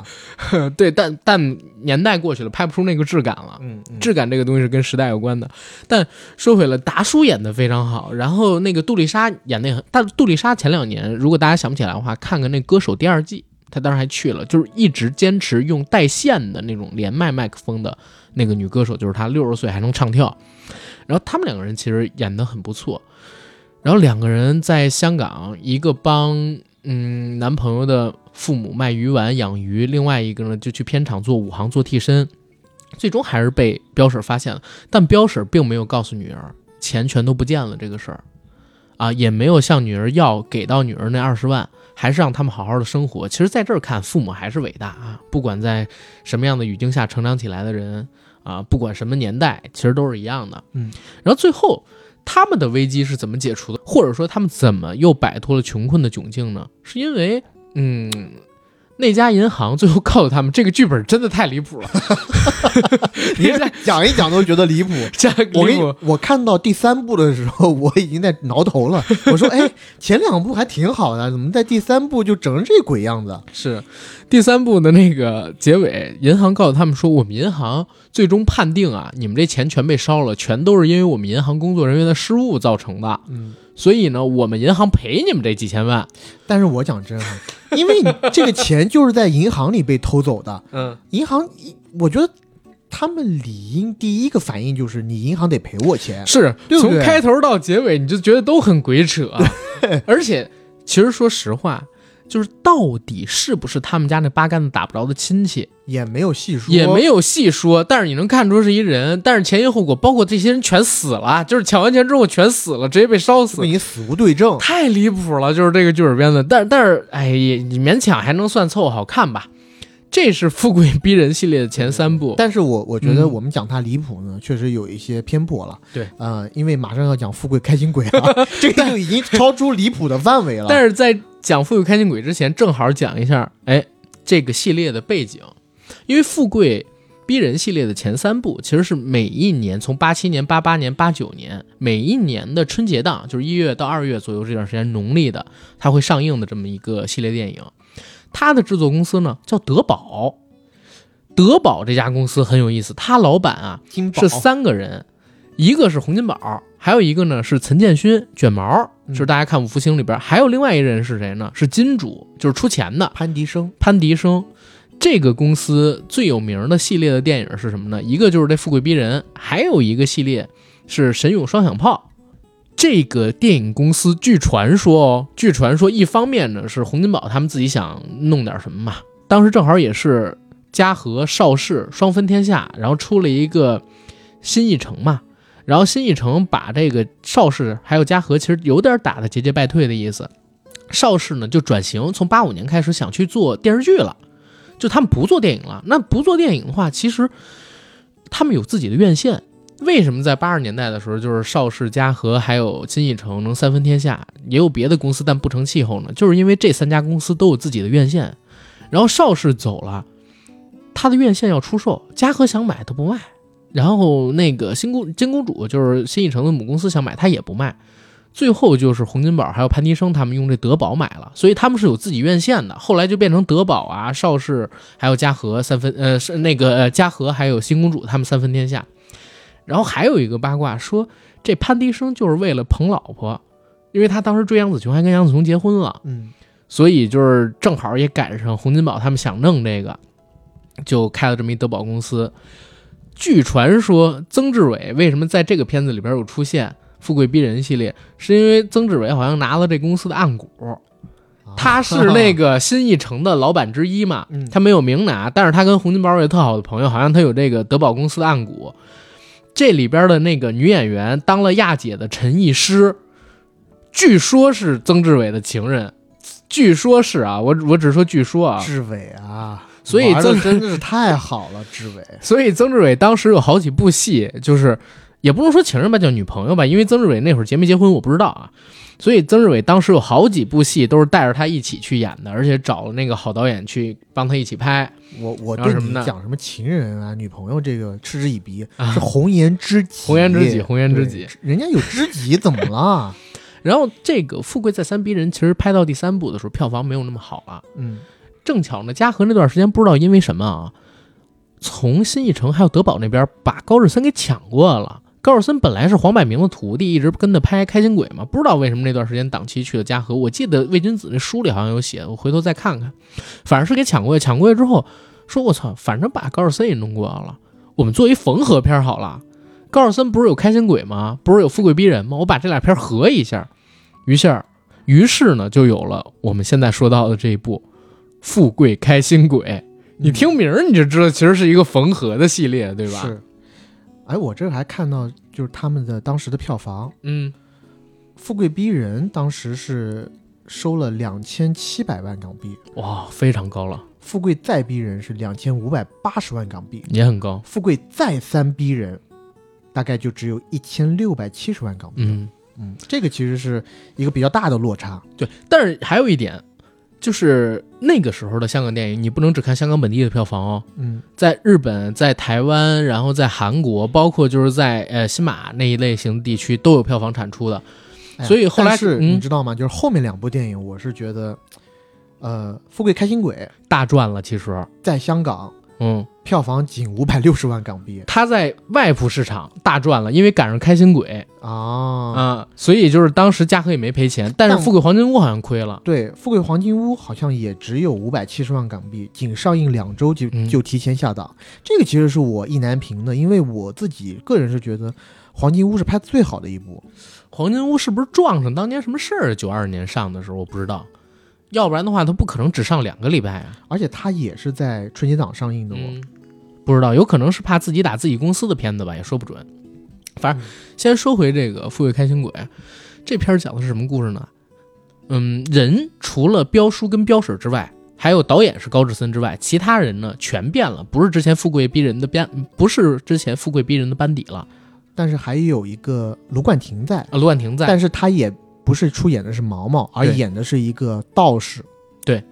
在这个片子里边呢，彪叔还叫彪叔，彪婶儿还叫彪婶儿，因为这俩名字其实是没有注册版权等等等等的东西的嘛。演的是啥？这家人呢要移民了，开场就是《富贵开心鬼》，是《富贵逼人》我们说的这五部里边提移民提的最多、办的最彻底的。为什么这么说？是因为他们死了做鬼都要移民。没错，开场的桥段就是这一家人已经确定要移民了，已经把他大部分的钱已经转到了加拿大去，对，然后再变卖他们在香港的所有的家私。而且我觉得这一点啊，真的不值得提倡。香港人真诚也真诚，但市侩是真他妈的市侩。嗯，这家人在移民之前，贷款分期买了一大堆贵的家具，然后说我们到了加拿大的时候可以用钱把这些家具拖过去，然后我们人在加拿大，他跟我们追分期追不到，我们就不用还了，对。太离谱了，哥！彪叔为此还骂了他的老婆，但是嗯他老婆也义正言辞说：“我这个家具厂商是日本人的公司，嗯我日本人在二战的时候让我们受了那么多苦，让我们受了走难之苦，我今天就是要让日本人也受受 苦头。”但彪叔就说：“你以你这个年纪，你也没有经过走难之苦啊，是，但是彪叔有一点说的好，彪叔是九一八生的，对吧？啊是， 好玩。但说说回来，说回来那个故事，好玩的地方是在哪儿？这一家人呢，本来把所有东西都已经在加拿大那边安排好了，花了几十万买了房子，就要移民，就已经所有手续都办好了，就要走。结果就在临走前一天的时候，出事儿了。因为彪婶儿她把家里边所有这个家具什么东西都给弄走了，没有水喝，没有饭吃，想喝水只能晚上生烧水，拿水壶。晚上女儿用天然气烧水的时候，不小心水开了，气阀没关，导致屋子里边啊全都是燃气，家里边人都中毒了，哎中瓦斯了。中毒。嗯，当天晚上，一家人全都死翘翘，就到了地府。那个地府，其实我觉得，为什么我说小时候我看《富贵开心鬼》，我觉得最好看，嗯，是因为那里边奇技淫巧的东西太多，牛头马面上来，牛头马面长得还特像机器人，你不觉得吗？他那个是个军装风对，啊，穿的是但是我是觉得纸扎的军装，啊、有一点像朋克那种感觉。对，而且在里面出现的地府里边的阎王，其实是一个有点克苏鲁，但是又没那么可怕的一个就是他那张脸是五个人的人手，啊，对对扮成对，的是内弄成的，有点像那个章鱼的触手等等等等，嗯但是好像是涂了一些东西，嗯所以看着又不太像人手。那里边有意思的地儿在哪儿？一家人下了地府之后，人家地府也已经非常现代化了。嗯，每一个人下去之后都要查你生前到底有多少财产。你生前有多少财产，嗯你到地府里头你也可以享受多少财产，没错，你还可以还会给你评级，你到底是超级有钱、极致有钱，还是穷到底、穷到死？他叫穷鬼还是死穷鬼还是什么乱七八糟的。总之呢，那个嗯粤语是叫穷到窿，啊，OK。总之有一个特别好玩的事，在他们一家人前边儿有一个穿着清朝马褂的那么一老头儿，嗯那老头儿也死了。老头说：“我有万贯家财啊。”人说：“你死前把你的家产全都分给了儿女，也就相当于你没钱了。你现在是一个一穷二白的穷鬼，嗯啊，你还跟我谈什么人权？然后把这老头儿给弄走了。”然后这家人因为全家都死光了嘛，他们想着自己的财产肯定没给别人，他们一家应该蛮有钱的。是结果一查只有七千块，就是，呃，那个彪婶儿变卖了家具之后在身上的那点钱，然后说我们应该算有钱，没钱，可我们在加拿大，我们买了房呢，你必须得在加拿大买墓地，对吧？你才能去，你在加拿大移民，你到加拿大你的就钱已花，经移到加拿大去了。，对，加拿大的那些钱同等的，你也只能死在加拿大你才能用。那我们怎么才能去加拿大呢？哎，有一个墓地专机四四四号，，我靠，特别离谱纸扎的墓地专机，纸扎的飞机机随时可以出发，但是出发要二十五万，你们先在那儿买墓地才能不是呃不对啊不它是出发是有条件的。对，以你以他们现在的情况是不能出发，因为呢，在阳间，他在阳间有房子，你在活着的时候你可以坐飞机过去，嗯但是你现在死了呀，你在死的时候，在加拿大的对对对阴间，你没有买墓地，你是没有资格坐这飞飞机的，所以他们有一个机会，就是还阳一个月，嗯花上一大笔钱在加拿大置办上墓地，你才能又回到地府来，坐上那个飞机去到加拿大。，卢冠廷扮演的是一道士，他在太平间工作，在政府的殡仪馆工作，帮一些孤魂野鬼，就是流落在外边那种尸体，或者像他们俩全家死光的，没有人来接收的尸体，去做一些道法的工作、超度的工作。跟他一起的同事是一个印度阿三，他们俩人呢产生了一点点口角，这印度阿三想报复他，居然用出了他们印度的一个秘法，我也不知道叫什么，反正就是吹笛子、吹笛子，然后让照绳子。让蛇跟他一起舞动，但是对在电影里头是绳是子，绳子，这绳子呢从一个罐子里边伸出来，而另一头就是罐子的底部，居然直达地府，捆住了这一家人，把这一家人给拽到人间来了，我讲真啊， 觉得离谱。这整一段故事完全没有因果联系，然后前不着村后不着店，我看的时候就想进去抽那编剧两个大嘴不是，巴子而。且我真的觉得离谱是在哪儿啊？你看这一家人说我们要上阳间待一个月，不知道怎么上，OK 给他们拽上，但是你怎么就知道你拽上来的是好鬼呢？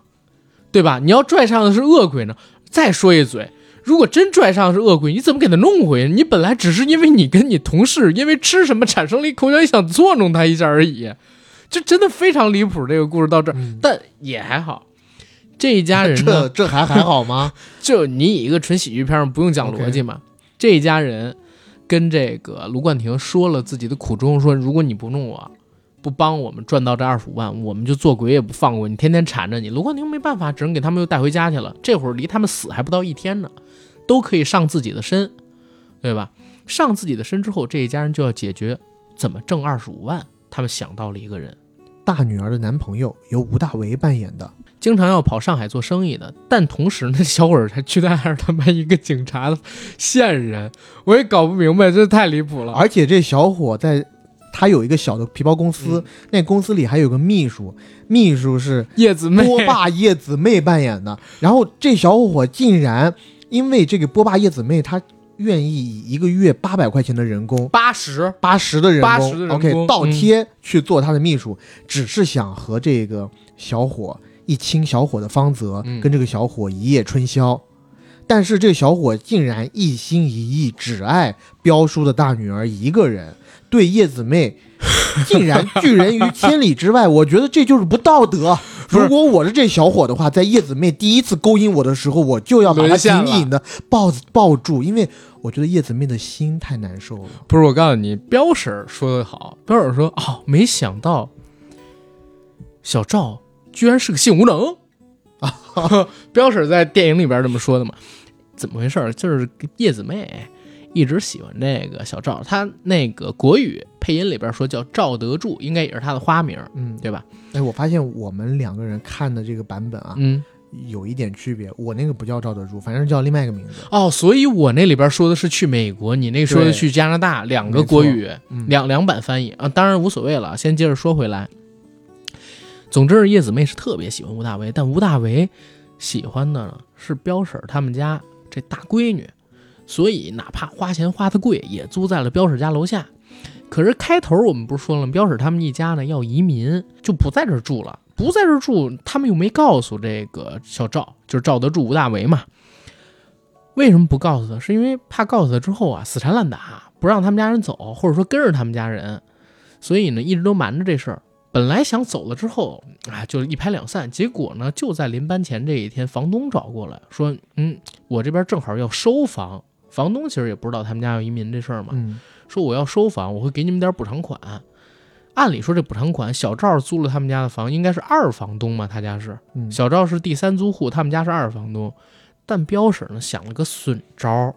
设计小赵，让小赵误看自己的女儿在洗澡，嗯，然后以把小赵赶走，这样就不用退给小赵房租了。对他还拿一照相机想拍一下小赵，其实是色狼的证据。对，结果小赵呢还真的生气要走了，但一家人紧接着就遇到了刚才我们说的仲瓦斯，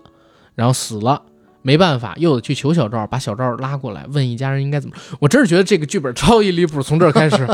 首先呢，小赵是跟那个彪叔说，让他彪要让彪叔跟他一起做线人。对，对这吧个我还能接受。，对，因为标就是做线人也没什么大不了的。但是我总在总在想说啊，但是我总在想说。你做线人总得要有一些黑社会背景吧？对呀你就找一个普通人过来，你就可以做线人。然后彪叔他做了鬼，他就好像就有超能力一样啊，他有就超可能力以的看到嗯，那个餐厅里各种各样的坏人身上有什么？是，中间有一个最离谱的，就是有一女的，嗯，那个彪叔是应该是拿着一把气球，然后把那个气球的绳子挂在了这个女生的裙子的后摆，嗯气球往上飞的时候就把女生的裙子给抬了起来。这时候镜头往下一摇，发现这女生的屁股后头挂了好几袋毒品，藏毒。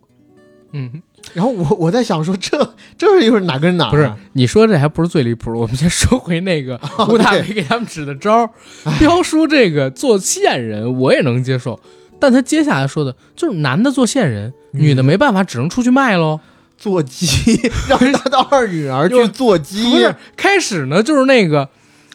彪婶儿说让我去啊，我出去卖啊。然后首先彪叔作为她老公啊，彪叔没反对，然后反而是吴大维说彪婶儿你这个身材你做鸡也不行呀、然后只有让这女儿，然后我谈的那女朋友我肯定不让她去，对吧？嗯，然后那女孩呢，老三太小了，她去也不合适。没有老三那个故事里头，啊，对， 啊没有老三，没有老三，对，说错了，那就只有让二女儿去了。结果二女儿还真去，老爸居然没反对，就是老二去做鸡当老爸的不反对，这个太离谱了，指的什么招啊！我操，对，而且那二女儿去做鸡的时候也特别的诡异，就是她生前有个最大的愿望，就是一家人移民到加拿大，就是想和她朝思暮想的男友啊阿保抛罗，保罗啊，就是共叙前吴 缘，启因华为因为这个保罗呢由吴启华扮演，他是一个花心大少，他应该是已经移民去加拿大了。对，反正这个二女儿以以为保罗一直在加拿大，嗯没想到他进入这个夜场。嗯妈妈桑介绍他的第一单生意就是和保罗相见，这块儿他妈也是人设不符的地方。首先呢，就是保罗在他那个信件里边儿，你能看出来他特别喜欢保罗，特别深情的一个人。对，不是，就是这个二女儿特别喜欢保罗，啊，对，没错，啊。但是保罗在后面的剧情里边，在夜总会遇到了之后，保罗反而说了一句：“我当时苦追你那么久，你都不给我，然后你也不正眼看。”我说这这又是怎么着的？这个对，现在为了钱终于出来卖了。，对啊，终于出来卖了，然后就啊，当然了，后边就比较好玩了。这对个女主毕竟已经成鬼了吧，就说这个捉弄这个保罗一番。我反正就只记到了行情 价，说因为你是是因为你是第一次啊，啊行情价一万五，但是我给你五万给，五万，然后就要现场办事儿，把所有人从 KTV 包间里边轰出去。 太离谱了，对吧太离谱了。然后后边还有一个，就是他那个大女儿去接小赵的时候，把小赵接回来的时候，跟小赵两个人表白。上一首先就先先先是温存了一下嘛，遇到俩劫匪，对瘦头陀、胖头陀他们在那这个出劫来。匪出来的也是 from nowhere，就是也完全其没有任何理由的就出来两人要且劫他 们，而且这俩劫匪还打扮的特别劫匪，真的就劫匪到不能再劫匪了，戴头巾，手里边拿刀，你知道吗？然后而且身上说要穿迷彩装那种东西，我们要先劫财，后还要劫劫色，。然后接下来就是啥？吴大维站在女生前面要保护女生，结果女生把自己的头拧下了，然后开始跳舞，头在上边飞，把这群人给吓跑了。等吴大维自认为把他们赶跑的时候，回来抱女生，女生的头落到身上的时候啊，结果落反了，她只能背对背拥抱吴大维。吴大维抱着她的身上，吴大维抱着她的时候说：“哎，你怎么背上多了两块肉啊？”结果那个女生呢，怕吴大维看出问题，用两只手紧紧地抱住这吴大维的脑子，吻得更用力了，然后翻了个身。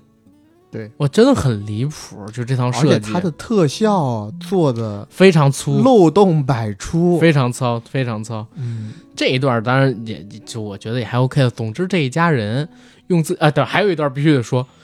他们一家人不各自去干活吗？彪婶儿没事儿干，然后在家里边待着要变僵尸，对， 他要跳起来，哎呦靠！彪婶儿忍不住嗯了要跳，然后后来没办法，吴大维回来之后给他找了一什么工作，让他去做这个呃踩背的按摩师。没错，然后彪婶儿呢，就有一场戏是在一个房间里边，应该也是吊着 VR，也挺为难那个闪电侠的。有五个男的等着他去踩背，对但没想到他踩的特别舒服，还有一个是大驼背，对，他给一踩脚直踩了下。去给踩直了。我哦小时候对这个印象也很深，靠，就非常离谱。反正这一家人呢是经历了各种吧，总算是筹到了这二十五万。然后他们干了一件什么事儿呢？把吴大维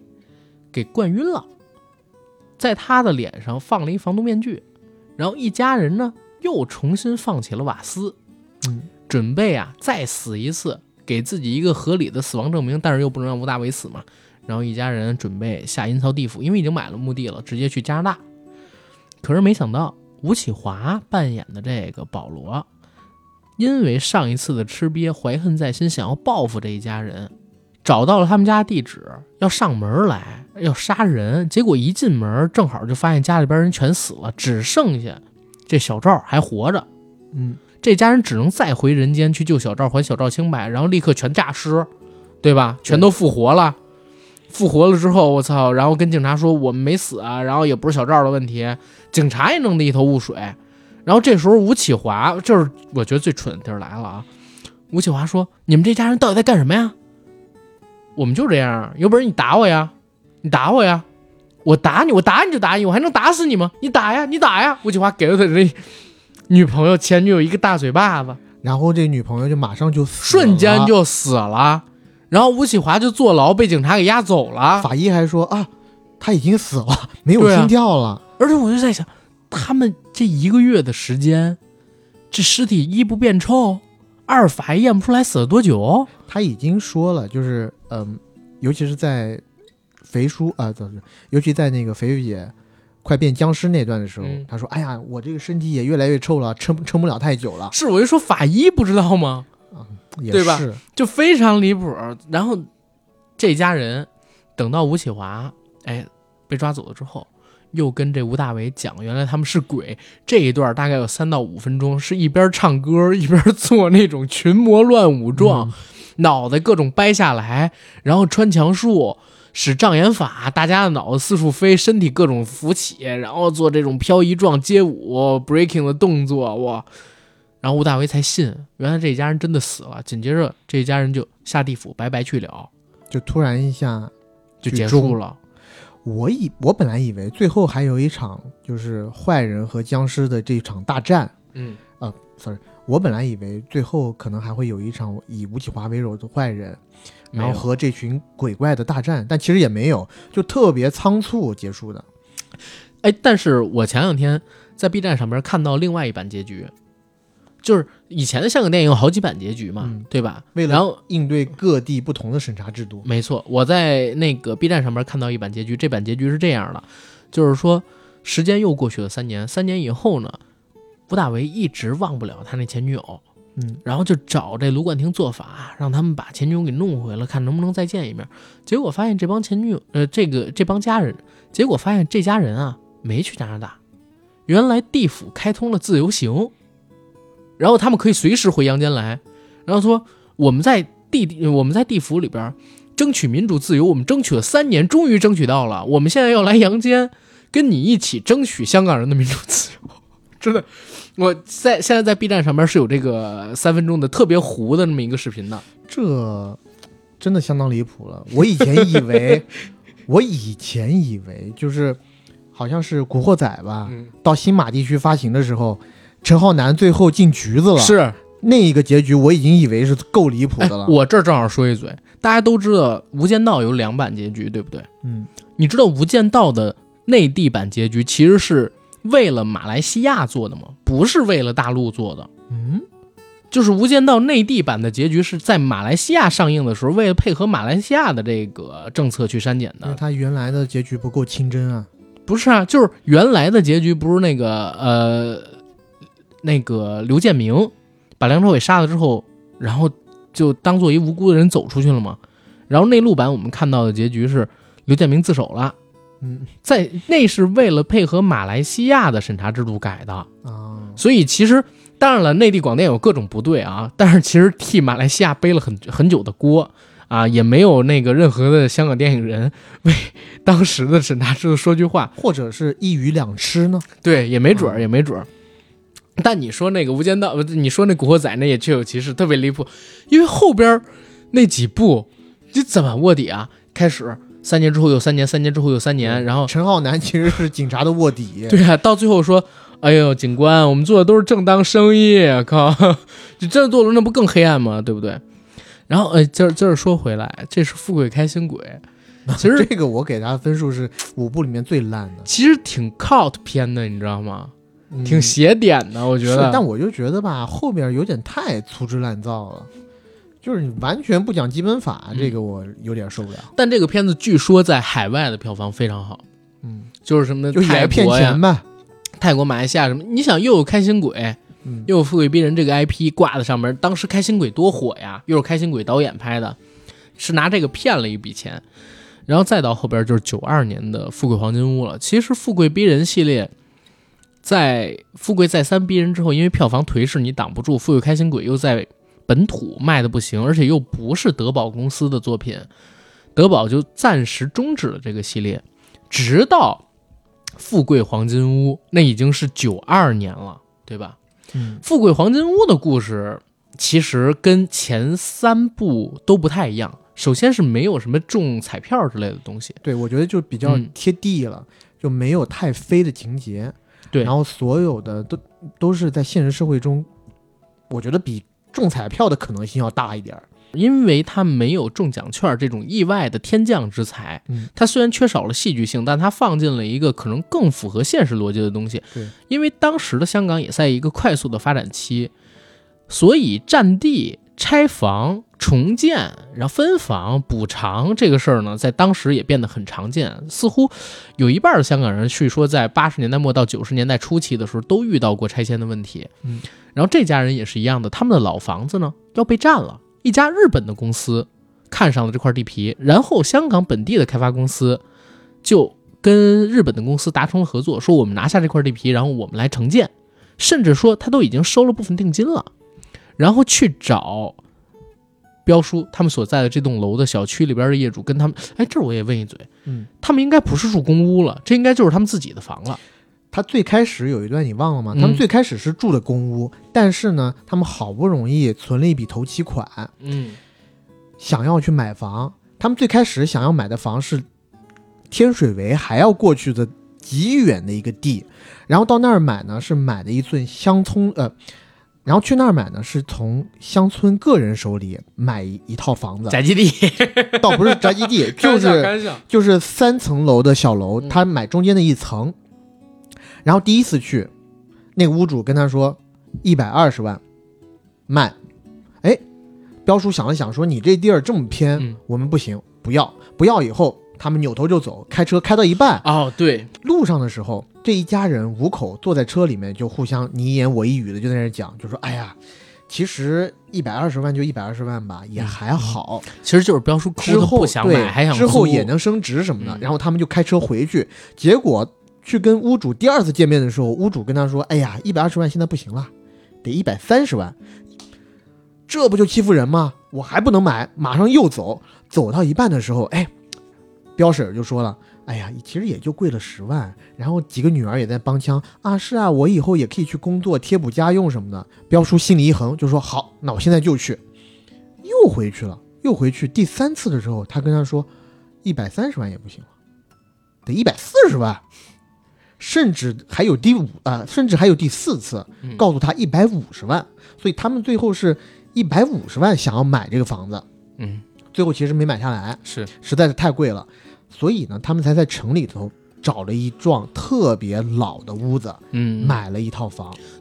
但是这套房买的时候还蛮有趣的。首先是地产中介过来跟他说这房各种好。你刚才说的那句“冬凉夏暖”，嗯就是出自于这个地产中介公司的中介跟他们介绍这套房的时候的台词。嗯，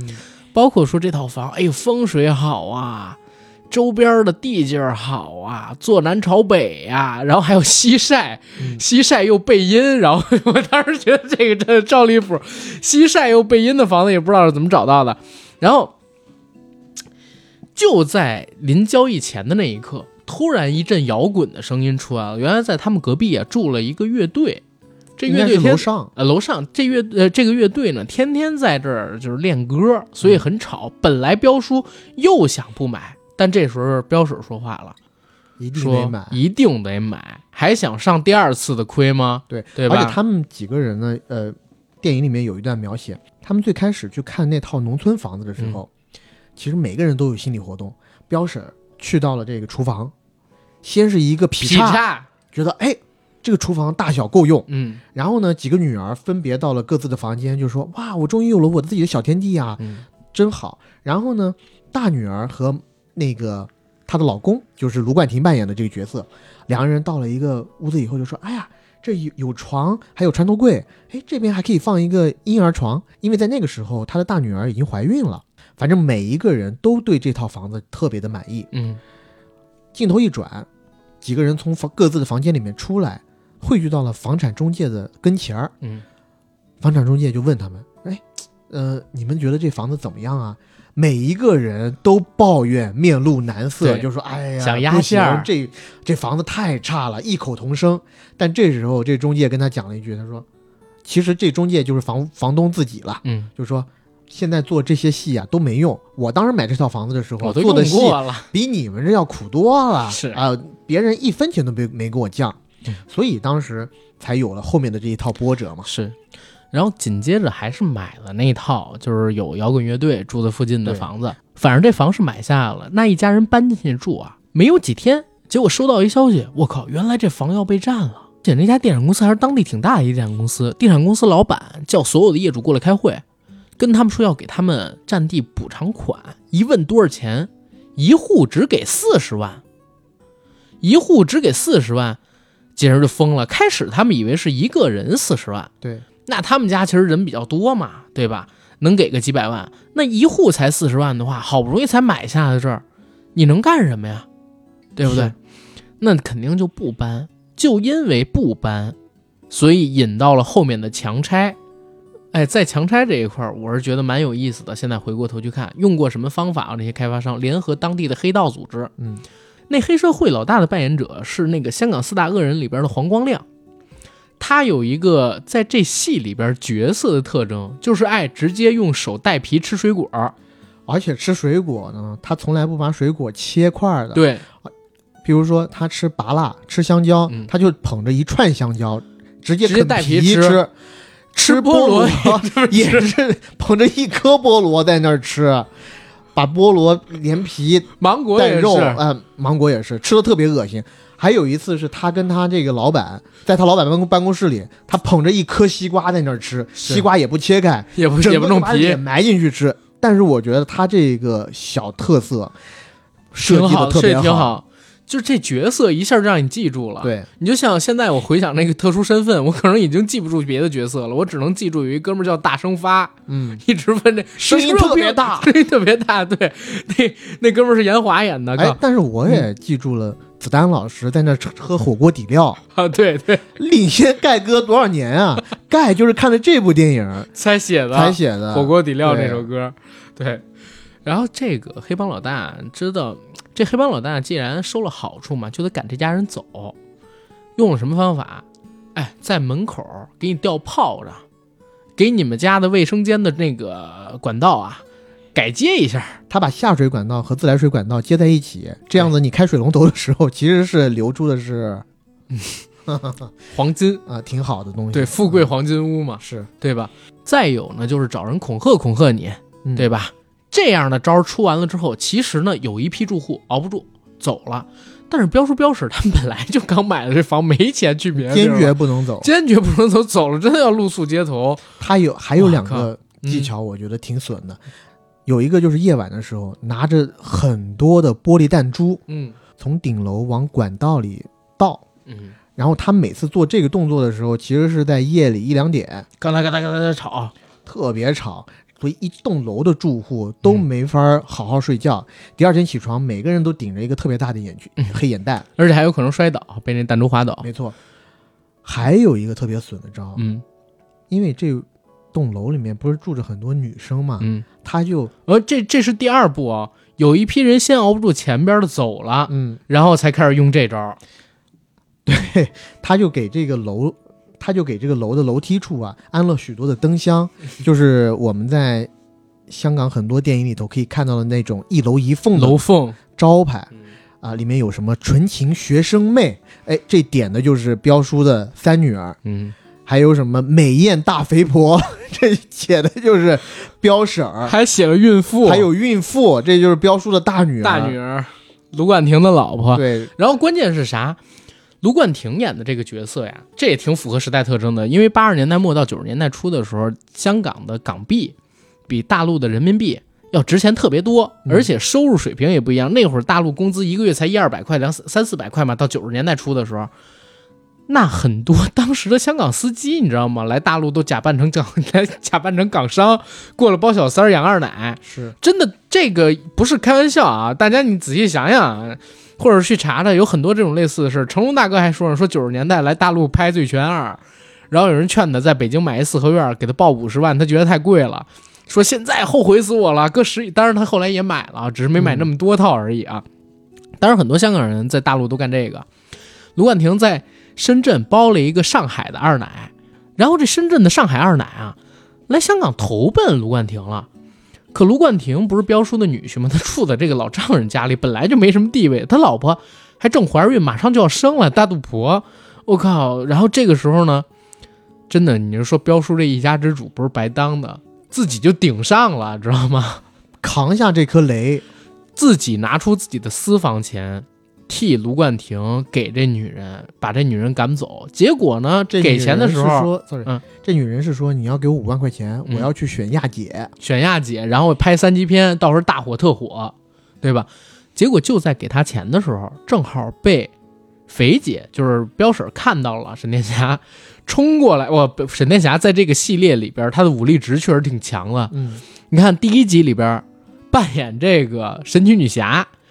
然后到了《富贵黄金屋》里边，我真是觉得小时候对这印象特深。李小龙，他拿腊肠装双截棍，然后穿了一身李小龙对在那个《死亡游戏》里边那黄色的练功服。而且他模仿李小龙还模仿的非常好，啊，中间那一句台词，我其实是看李小龙的电影之前，我从他这儿先学过来的。我书读的少，你不要骗我，手指摆前面摆一摆，然后摸一下鼻子，对啊打，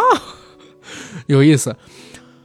因为他发现了这个事，就把那女生给打跑了。然后彪叔就要被他责罚嘛，但彪叔也很义气，开始是没有对外说这个事儿的。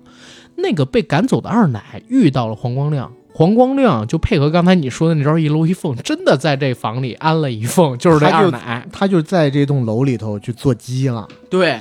说你从这儿挣了钱，不就能去选亚姐了吗？对吧？嗯是，哎，这其实也够讽刺的啊。然后后边其实就是他们一家人在这个楼梯里，正巧遇到了这二奶，卢冠廷被这二奶认出来了，一下所有的事儿全都崩真相大了。对，然后 那个卢冠廷的老婆就是大女儿，怀着孕，也已经跟这老公要拨开所有的关系了。哎，其实这一块儿也说，搁现在人的脑回路啊，就是遇到这种事情，那还不跟他离婚吗？嗯，那个年代，女性确实比现在要承担很多东西啊，多承担很多东西。今儿讲这故事，这家人呢，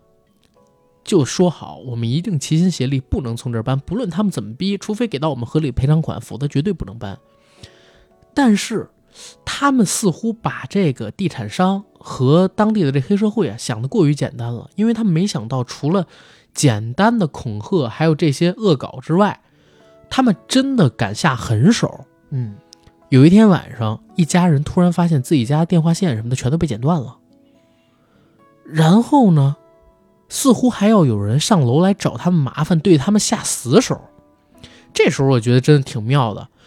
彪叔在这一部戏里边定位，实际上是一出租车司机，他们出租车师傅之间有有那种电台可以互相联系、求救，对信号波段，对，但是他在求救的时候，其实设计了好几个波折和反转，我觉得设计的都非常的巧妙，首先是刚才我们说所有电话线都切断了，嗯再有一个把所有电线也都切断了。对，那没有电，没有电话，然后那个时候其实他们也没有手机，你怎么打出这求救电话呢？嗯，结果呢，在那屋子里边有一健身的燃脂自行车。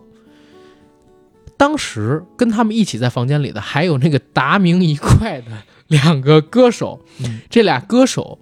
懂化学、懂物理，然后开始接线，把这个自行车呢改装成了一个人力发电的发电装置、发电机，连到了这电话上，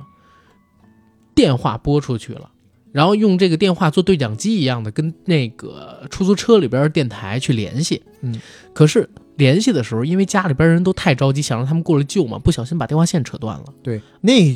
这一个扯断的那一个细节的安排，我其实是有点窝火的，对，为什么那么蠢？ 但到看到后边的时候，就知道他们为什么这么安排了。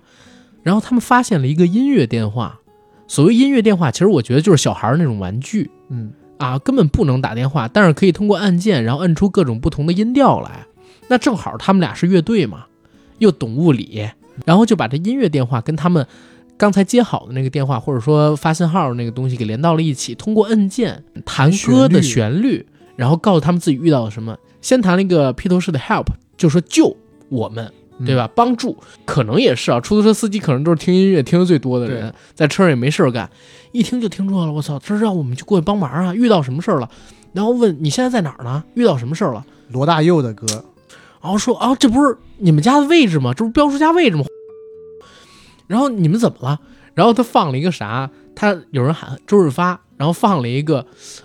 呃，那个我在黑社会的日子那个主题曲《飞沙风中转》。总之呢，在这轮求救之后，然后也在这群低友的帮助之下，他们躲过了这次劫难。嗯其实为什么会有这一次的劫难呢？黑社会为什么要这么狠呢？李丽珍扮演的那个角色其实是在银行里边工作，她发现了一个事儿，她发现啊，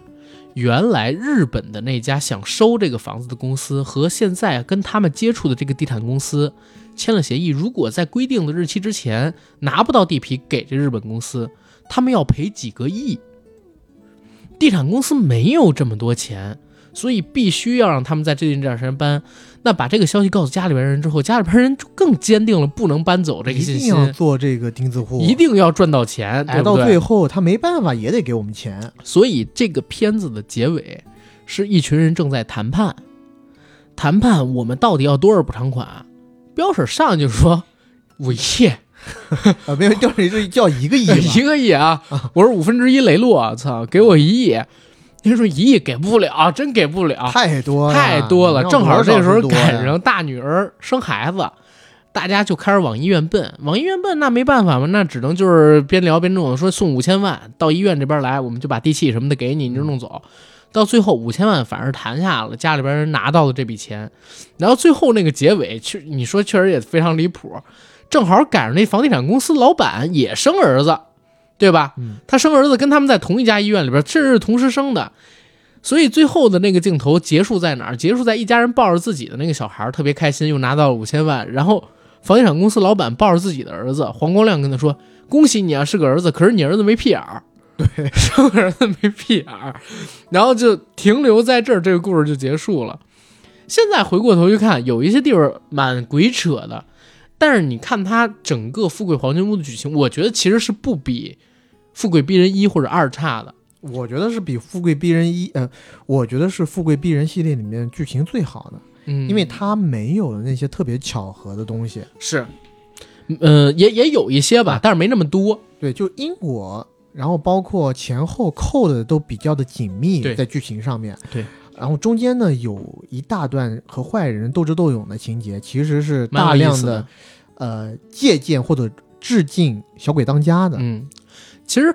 在那个《富贵逼人》系列里边，前几部它都是没有反派的，嗯，它其实都是因为各种因缘巧合，然后造成的误会，或者说因为发生的一些冲突，导致这一家人怎么怎么样，没有一个贯穿始终的反派。到这部里边其实是有的，嗯，所以就比较容易做戏剧冲突一点儿。我是觉得《复古黄金屋》为什么会在豆瓣上边评分被大家给抬起来，可能也有大家的代入感。嗯，就是你看到有人拆迁，有强拆，然后有补偿款，然后一家人琢磨到底该不该买房，等等等等的东西。而且在中间有几个镜头，就是当所有的住户在天台和这个呃反正房地产公司谈判的时候，嗯，讲述讲述，大家都不同意。这时候，这两个摇滚乐手就登高振臂疾呼。嗯，就那一段疾呼的时候，他的二女儿在看这个摇滚乐手的时候，忽然，哎，摇滚乐手好像不是摇滚乐手了，变成了两个好像然后他妈的想起了啥，你知道吗？血染的风采。，对，如这果个是这是样， 加上这个音乐，再加上那个姿势。我觉得就太很太离明显谱了太对太离谱，太太离谱太明显了啊！对对，我靠。嗯，这个导演其心可诛。所以其实又说回来，就是整个系列里边，除了第五部，就是《富贵黄金屋》，它其实没有讲太多移民，嗯其实前面四部都是在讲移民的事儿。《富贵开心鬼》是八九年八月九号的时候上映的，嗯，就是那个片子里边，就是移民情绪最重。从开场第一个镜头，彪婶走街上，哎，你移民了没啊？你移民办好了没啊？你移民办好，连着问了四五个人，嗯，对吧？其实，在我后来啊，我我有一段时间我去查那个香港移民潮，我发现香港移民潮是经历几波。我们从建国后开始算，一直到六十年代的时候，其实香港都是一波大的移民潮。那个大的移民潮是移民在哪儿？一方面是有内陆的人去香港，另外一方面是香港本土的居民要去英国跟其他国家，而且去英国的人很多，那些人呢没什么太多的文化。到了英国之后，往往就是做一些什么餐馆啊，或者说做一些廉价劳动力。英联邦国家还有英属殖民地地区到英国去这件事情，本来他们去了之后是很好办移民户口的。到六十年代的时候，因为去的人实在太多，英国收不下，不像现在一样，就是现在英国、法国大家都知道这都靠外来人口嘛，嗯，对吧？那个时候其实并没有，所以呢，就退而求其次，很多人开始去温哥华，但到六，呃所以就退而求其次，很多人留在了香港，那是第一波的移民潮。后来开始呢，去移民也不是英国为第一首选了，往往是去加拿大、温哥华同属于英联邦地区的国家，又比较发达了。哎，我在想，嗯那个时候大家为什么不去澳大利亚呢？也有啊，也有去澳洲的呀。对，但我感觉看到一些剧，呃，但我感觉看的一些电影作品或者影视作品里头，香港电影，大部分尤其是温哥华，对，大部分都是去加拿大，嗯而且我们认识的或者知道的一些香港老一代的影人，嗯基本上都是去加拿大嘛。周星驰、星爷都有一个加拿大护照的梦想呢，对不对？但我我也在想说，有没有可能是加拿大还是比澳洲要更发达一点？在那个时候肯定是，对呀、嗯所以就最好的肯定还是要去加拿大嘛。而且加拿大因为去的人多，已经有华人区了嘛。嗯然后这是第一波的移民潮，第二波的移民潮其实就是六七十年代的时候，嗯香港在八零年之前有一个政策叫“抵垒政策”，抵达的抵，堡垒的垒。嗯抵垒政策是啥？如果大陆有人通过游水，就是到了香港，只要你能在当地上岸，然后或者你找到亲友接待，你自然而然可以拥有香港护照、香港的那个身份证。这是叫抵垒政策，所以七十年代的时候比较有名，就是有一个品牌叫背靠背，嗯，背靠背的那个老板就是拿着两个乒乓球拍儿，然后从那个 水里游到了香港。哦这个我还真不知道，我一直以为背靠背是一个意大利的品牌。呃，没有，他好像是在蛇口建的工厂，我我忘记了啊。以前我看的纪录片儿，他说当时他游泳的时候就一个劲儿地喊口号儿：“坚定一心，排除万难。” 然后拿两个乒乓球拍儿游水。后来呢，也是因为改革开放了，他要他有亲戚跟家人在大陆，所以就投钱回了办工厂，然后最后也做成，当然也是赶上大陆腾飞嘛，就做起了这个品牌了。现在可能差点意思，但八九十年代、九零年代的时候都挺好的。然后八零年的时候，因为香港确实有点人口爆炸的意思，又取消了这个抵垒政策。然后从八二八三开始，中英谈判确定了九七年香港回归，然后五十年不变这个政策，香港就又开始了一波移民潮。那个时候也有很多影视作品在表达这个主题。然后当然了，我们自己可能印象最深，或者说对这个问题谈论最深刻的，应该是《甜蜜蜜》，我自己觉得。嗯但是《富贵逼人》系列也是一个普通人的视角去聊，就是香港本土的家庭在那几年的一个思想的变化。除了第五部之外，其实都在讲移民的话题。但是我看到最后，我觉得，嗯，我有一点还是蛮感动的，就是你看他们不论每一集想走不想走，到最后的时候都会停在一个我一定还是要回到香港，嗯，还是要回到本土，把本土建设好。我觉得呢，其实也是在于，我觉得不光是那个时候，嗯，这近近几年也是一样的。是，你出去以后，难道就是好的吗？在电影里面，包括在有一些歌曲的歌词里都说了，你去到国外，很多人也是要去做三等公民的，是，对不对？你在国外可能也要经历一个特别痛苦的，嗯，适应底期，层时期，对，你必须要经过一些积累。尤其我们之前也看过一些具体的例子，对吧？你在国内好歹是个中产，但是到国外去以后，你为了要去蹲那个移民监，你不得不去接一些可能在国内完全都看不上的工作，是的，而你在国内积累的这么多的人脉，对吧？你你的这些关系可能到了国外都不能用了。在那个时候的香港人也是一样的，又想去国外，但是呢，去国外到底能做什么？去国外就又能混得好吗？很多人也是先去了国外以后，经历过了一两年时间的打拼，结果发现自己并不能适应国外的那个环境，还是选又择回到回了来香港。对，其实这样的例子在历史的大潮中可能比比皆是吧。嗯，反正就是更深层次的东西，我们也不好探讨了，是，我们也都删了， 已已经探讨到雷区了。我们已经删了很多东西了。说到这儿的时候，刚录完，然后我就觉得我不应该说。我回看这个电影的时候，我真是觉得，哎呦，为什么现在我们就没有这种作品了呢？真的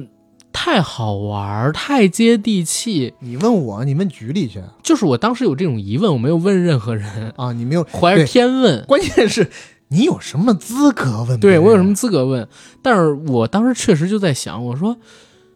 你像这种作品，隔几十年我们拿出来看，